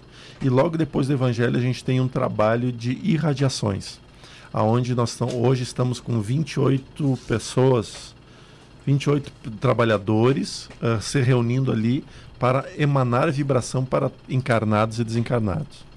Logo em seguida a irradiação, eu tenho conduzido com eles um trabalho de desenvolvimento das percepções mediúnicas. E tem tido um resultado muito incrível, que é onde tem começado as canalizações, né, o desenvolvimento dos médiums mesmo. E ali nesse ponto tem que fazer os esclarecimentos, tem que fazer os projetos doutrinários e esclarecedores. Então, e além de todas as lives, todo o processo de live tem um esclarecimento. Por exemplo, isso que a gente está falando, relatando, explicando, isso gera uma energia de resgate. Então, ocorre das obsessões. Entendi, entendi. É, desse tempo todo que a gente passou aqui, hoje, em algum momento teve algum. É que eu tava lá fora também, não sei Teve, se teve, rolou. teve sim. Teve- E posteriormente, então, já que você falou que teve, você já sabe o que eu vou falar. Teve, Teve algum um recado? recado, teve, Uma pô. mensagem que foi, que foi dada, foi, ou alguma coisa ainda que vocês tenham a, a falar? Não sei, às vezes vocês, durante o papo aí sentiram alguma coisa, mas foram deixando passar mais pro final. Tem alguma coisa que passaram pra vocês? Não, pra mim, conforme Foi- foram foi falando, a fluindo. gente vai, vai falando. É, não tem. Não, teve tem um específico. Não, não tão específico. O que eles falam muito é pra gente parar de ter medo. Que eles insistiram muito, para com medo, para com medo, para com medo. Isso aqui ficou bem presente. Eu acho que qual- o que, que eu percebo que os seres eles falam muito e é legal trazer essa mensagem. Muitas das pessoas às vezes que se conectam à espiritualidade acabam sofrendo porque têm medo.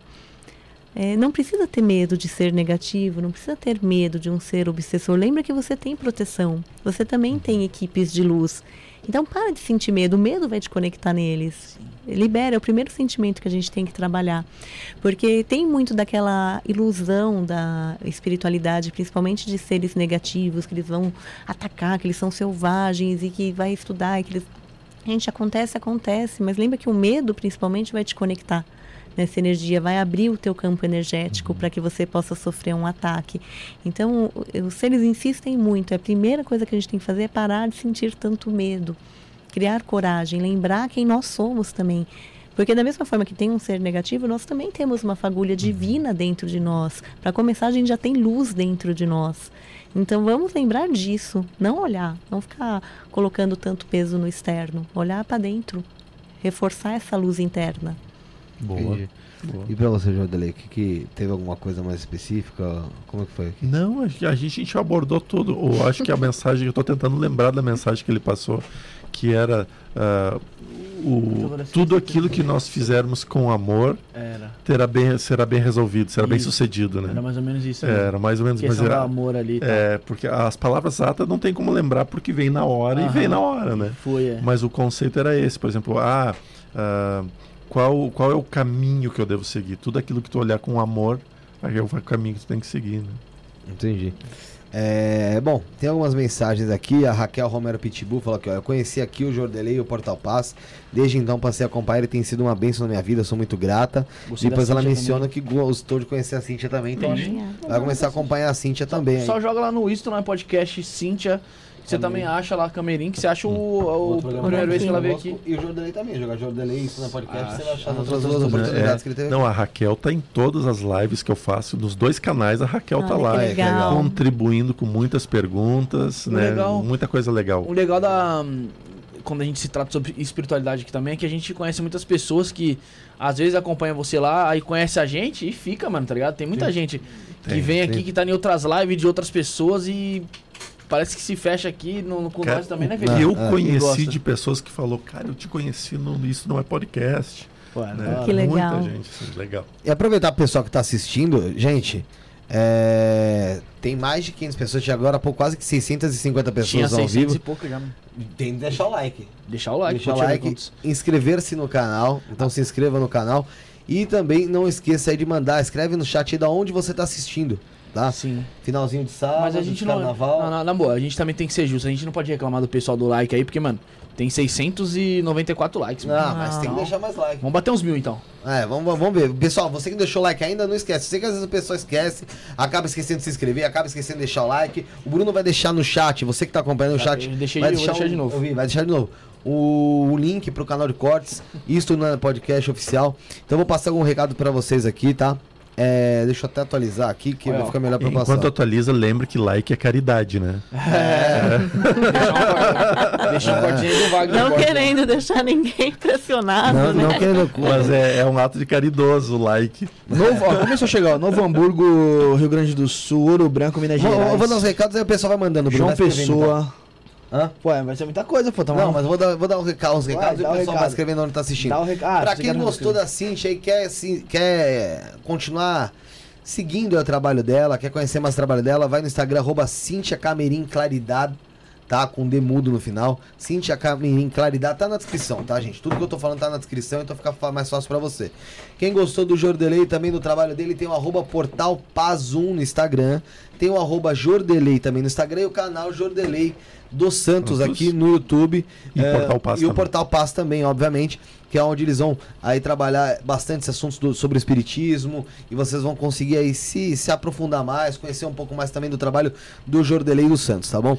Ah, Pra você que quer fazer um contato sobre pu- publicidade, quer patrocinar a gente, quer ajudar o programa, quer sugerir convidados, mandar sua crítica, seu elogio, isto não é podcast arroba gmail.com ou então através do 11 97764 7222 11 97764 7222, tá? É, Dá pra mim pra você falar conosco através desse número, tá? Então clica aí, tem aqui no- na descrição também o link. Você clica, vai direto pro WhatsApp. Lá também, publicidade, sugestão, crítica, elogio, tá tudo por lá. Ahn, dá pra gente também falar novamente pro pessoal não esquecer, você gosta, você que tem, tem interesse por assuntos terapêuticos, assuntos de terapia, eh, assuntos de terapia, assuntos de espiritualidade, tem a Escola Humana e Amor do Otávio Leal, 11 983660100, www.humaneamor.com.br. Dá pra você se tornar membro do canal, ao lado do botão inscreva-se tem o seja membro. Você clica lá a partir de R$ 4,99 por mês. Ué, R$ 4,99 por mês. Você se torna membro do canal, tem acesso a conteúdos exclusivos. Seu nome fica verdinho aqui no chat, você ajuda a gente. E, meu, sempre é legal ver os membros aqui é, E os nossos- interagindo com a gente. Os nossos membros estavam todos escondidinhos aqui, só foi você falar aí, ó. Eles começaram a mandar de onde eles Ah, são. que show. Ó, tem- daqui a pouco você vai falar. Tem o Cortes do Isto Não é Podcast oficial, então entra no canal Cortes do Isto Não é Podcast oficial. Tem muito conteúdo do Jordelê lá, tem muito conteúdo da Cintia lá que a gente colocou nos cortes também. Então entra lá pra você assistir, pra você conhecer um pouco mais, talvez, de um trabalho, de algumas perguntas que não foram respondidas aqui. Talvez foram respondidas já e estão lá nos cortes pra você que quer tudo já um pouco mais picadinho. Tá?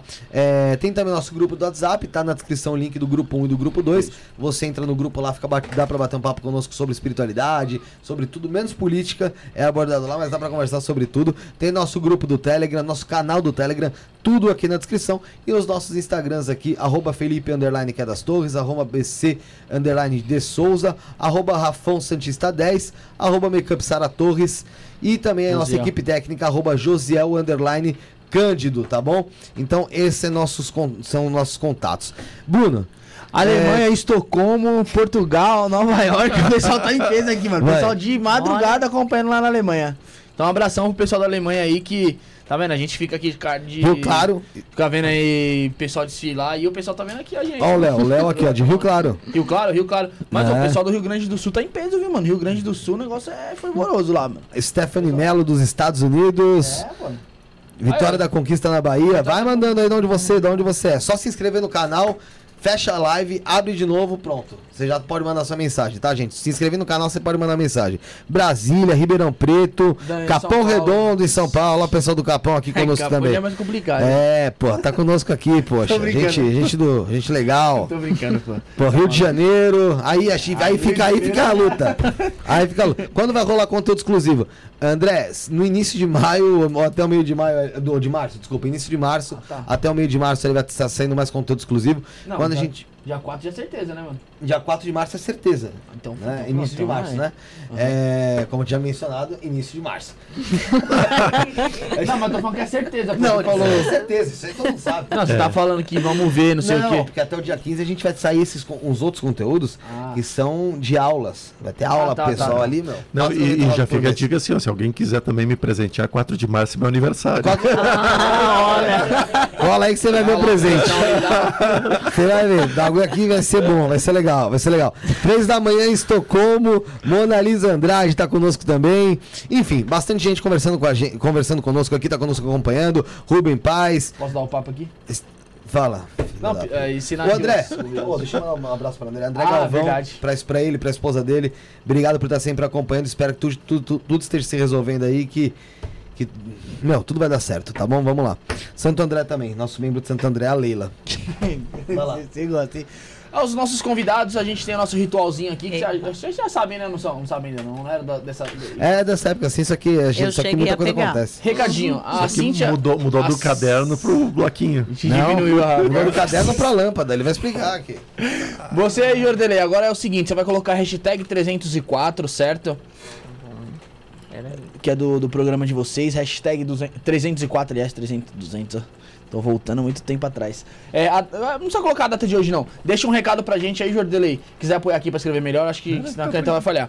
Aí deixa um recado pra gente, vocês dobram, coloca aqui na lâmpada mágica. Assim que batermos, batermos 100 mil inscritos em um dos nossos dois canais, iremos abrir aqui a lâmpada, revelar os recadinhos que o pessoal deixou pra gente. Eu tenho certeza que vai ser uns, que uns umas 72 horas de live. Tanto recado que tem ali que o pessoal não bate 100 mil, certo, Felipe? É Então, verdade. Ajude a gente, canal Cortes do Isso Não é Podcast tá perto lá. Ô, Bruno, lembrar que o Jordelei veio nos programas 199 do Não 199, Podcast Boa. e também no 217. Então, tipo assim, se eu tô aqui no 304, se eu quiser ver o giro dele aí, eu vou ficar procurando lá do 304 até achar o 199? Já, joga lá. não, pô, joga- só joga- jogar. Isso não é podcast e Jordelei. Ah. Você vai achar os três agora com E ele a aqui. Cintia veio no 266. 266? 266? Ela veio nesse programa. Então, 199, 217 e 266.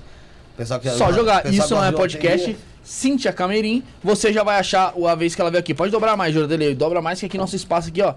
É, bem curto dessa lâmpada aqui. é que nem é. Que nem minha paciência, cara. É bem curta. Ficando nervoso, maluco. Saiu de mim. Fala aí, Felipe. É verdade, o Bruno ele, ele tem, tem alguns problemas de autocontrole. É... Infelizmente. Gente, Agradecer Então, a pessoa que tá acompanhando aqui, né, Agradecer. Bruno? Posso dar, minha- posso dar minhas considerações finais? Por favor, querido. Obrigado a Cíntia, que da outra vez ela veio aqui, eu não tava. Não tava. Legal o papo. Gostei desde a agradeço. primeira vez que você já entrou ali na porta, já sentiu uma energia boa. Uma boa pessoa. Jordelei, mano, você é louco. É, eu tava pensando esse dia, eu falei, nossa, como seria bom ouvir, dormir ouvindo a voz do Jordelei, que ele é calmo, fala de boa, tá ligado? Passa um ensinamento que coisa da hora, estranha mano. isso. Não, não, no bom sentido, mano, no bom sentido, no bom sentido, mano. Caralho. Bom sentido. Não, que ele ficou sem graça, pô, ele ficou sem graça. É uma voz calma. É uma voz calma, que te passa, que, que te passa tranquilidade, pô, tá maluco? Obrigado. Obrigado, Jordelei, até a Ô, próxima, Bruno, irmão. co- não, não acaba não, não acaba não. Conta o que, que você falou pro Jordelei assim que ele chegou. Quantas vezes você viu o Jordelei na sua vida, Bruno?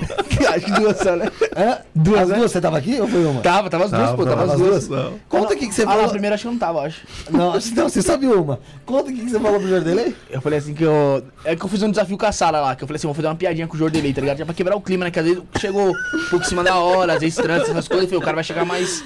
Tenso. Mais denso ali, né? Pá, mais tenso, é, mais tenso. Aí eu falei, beleza, eu falei, Sara, vou fazer uma piada com ele. Aí eu cheguei e falei assim, é Jor. Aí ele, tipo, mano, o maluco olha pra mim e fala assim, nossa, que intimidade é essa? Me chamar de Jor, tá ligado? Aí eu ia falar, aí eu ia falar no final, delay.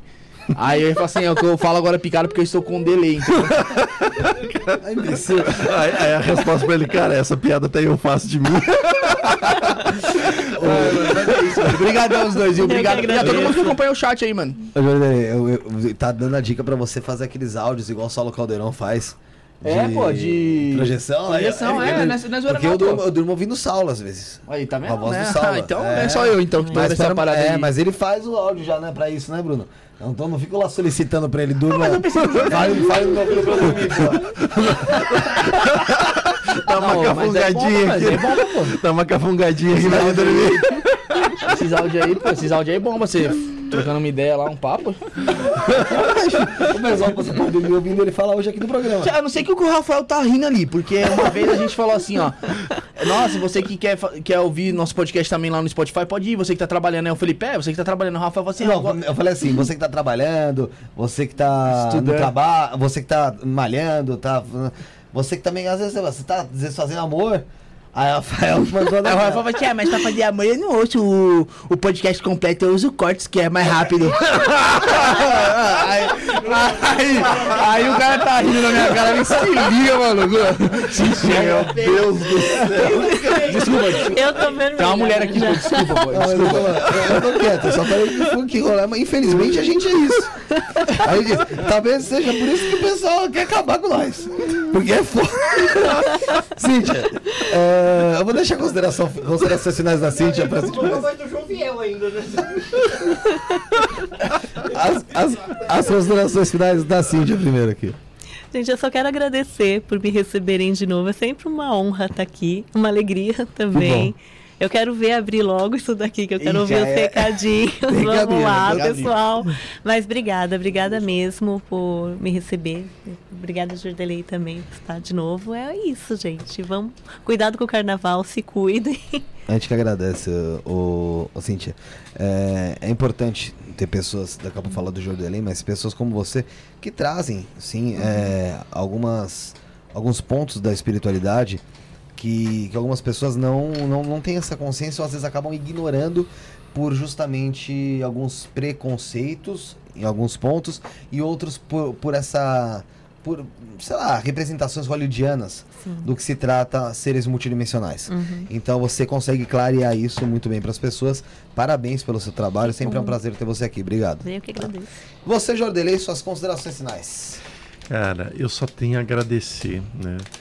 A, a primeira vez que eu vim aqui foi meu primeiro podcast da vida, né? Então eu cheguei todo assustado.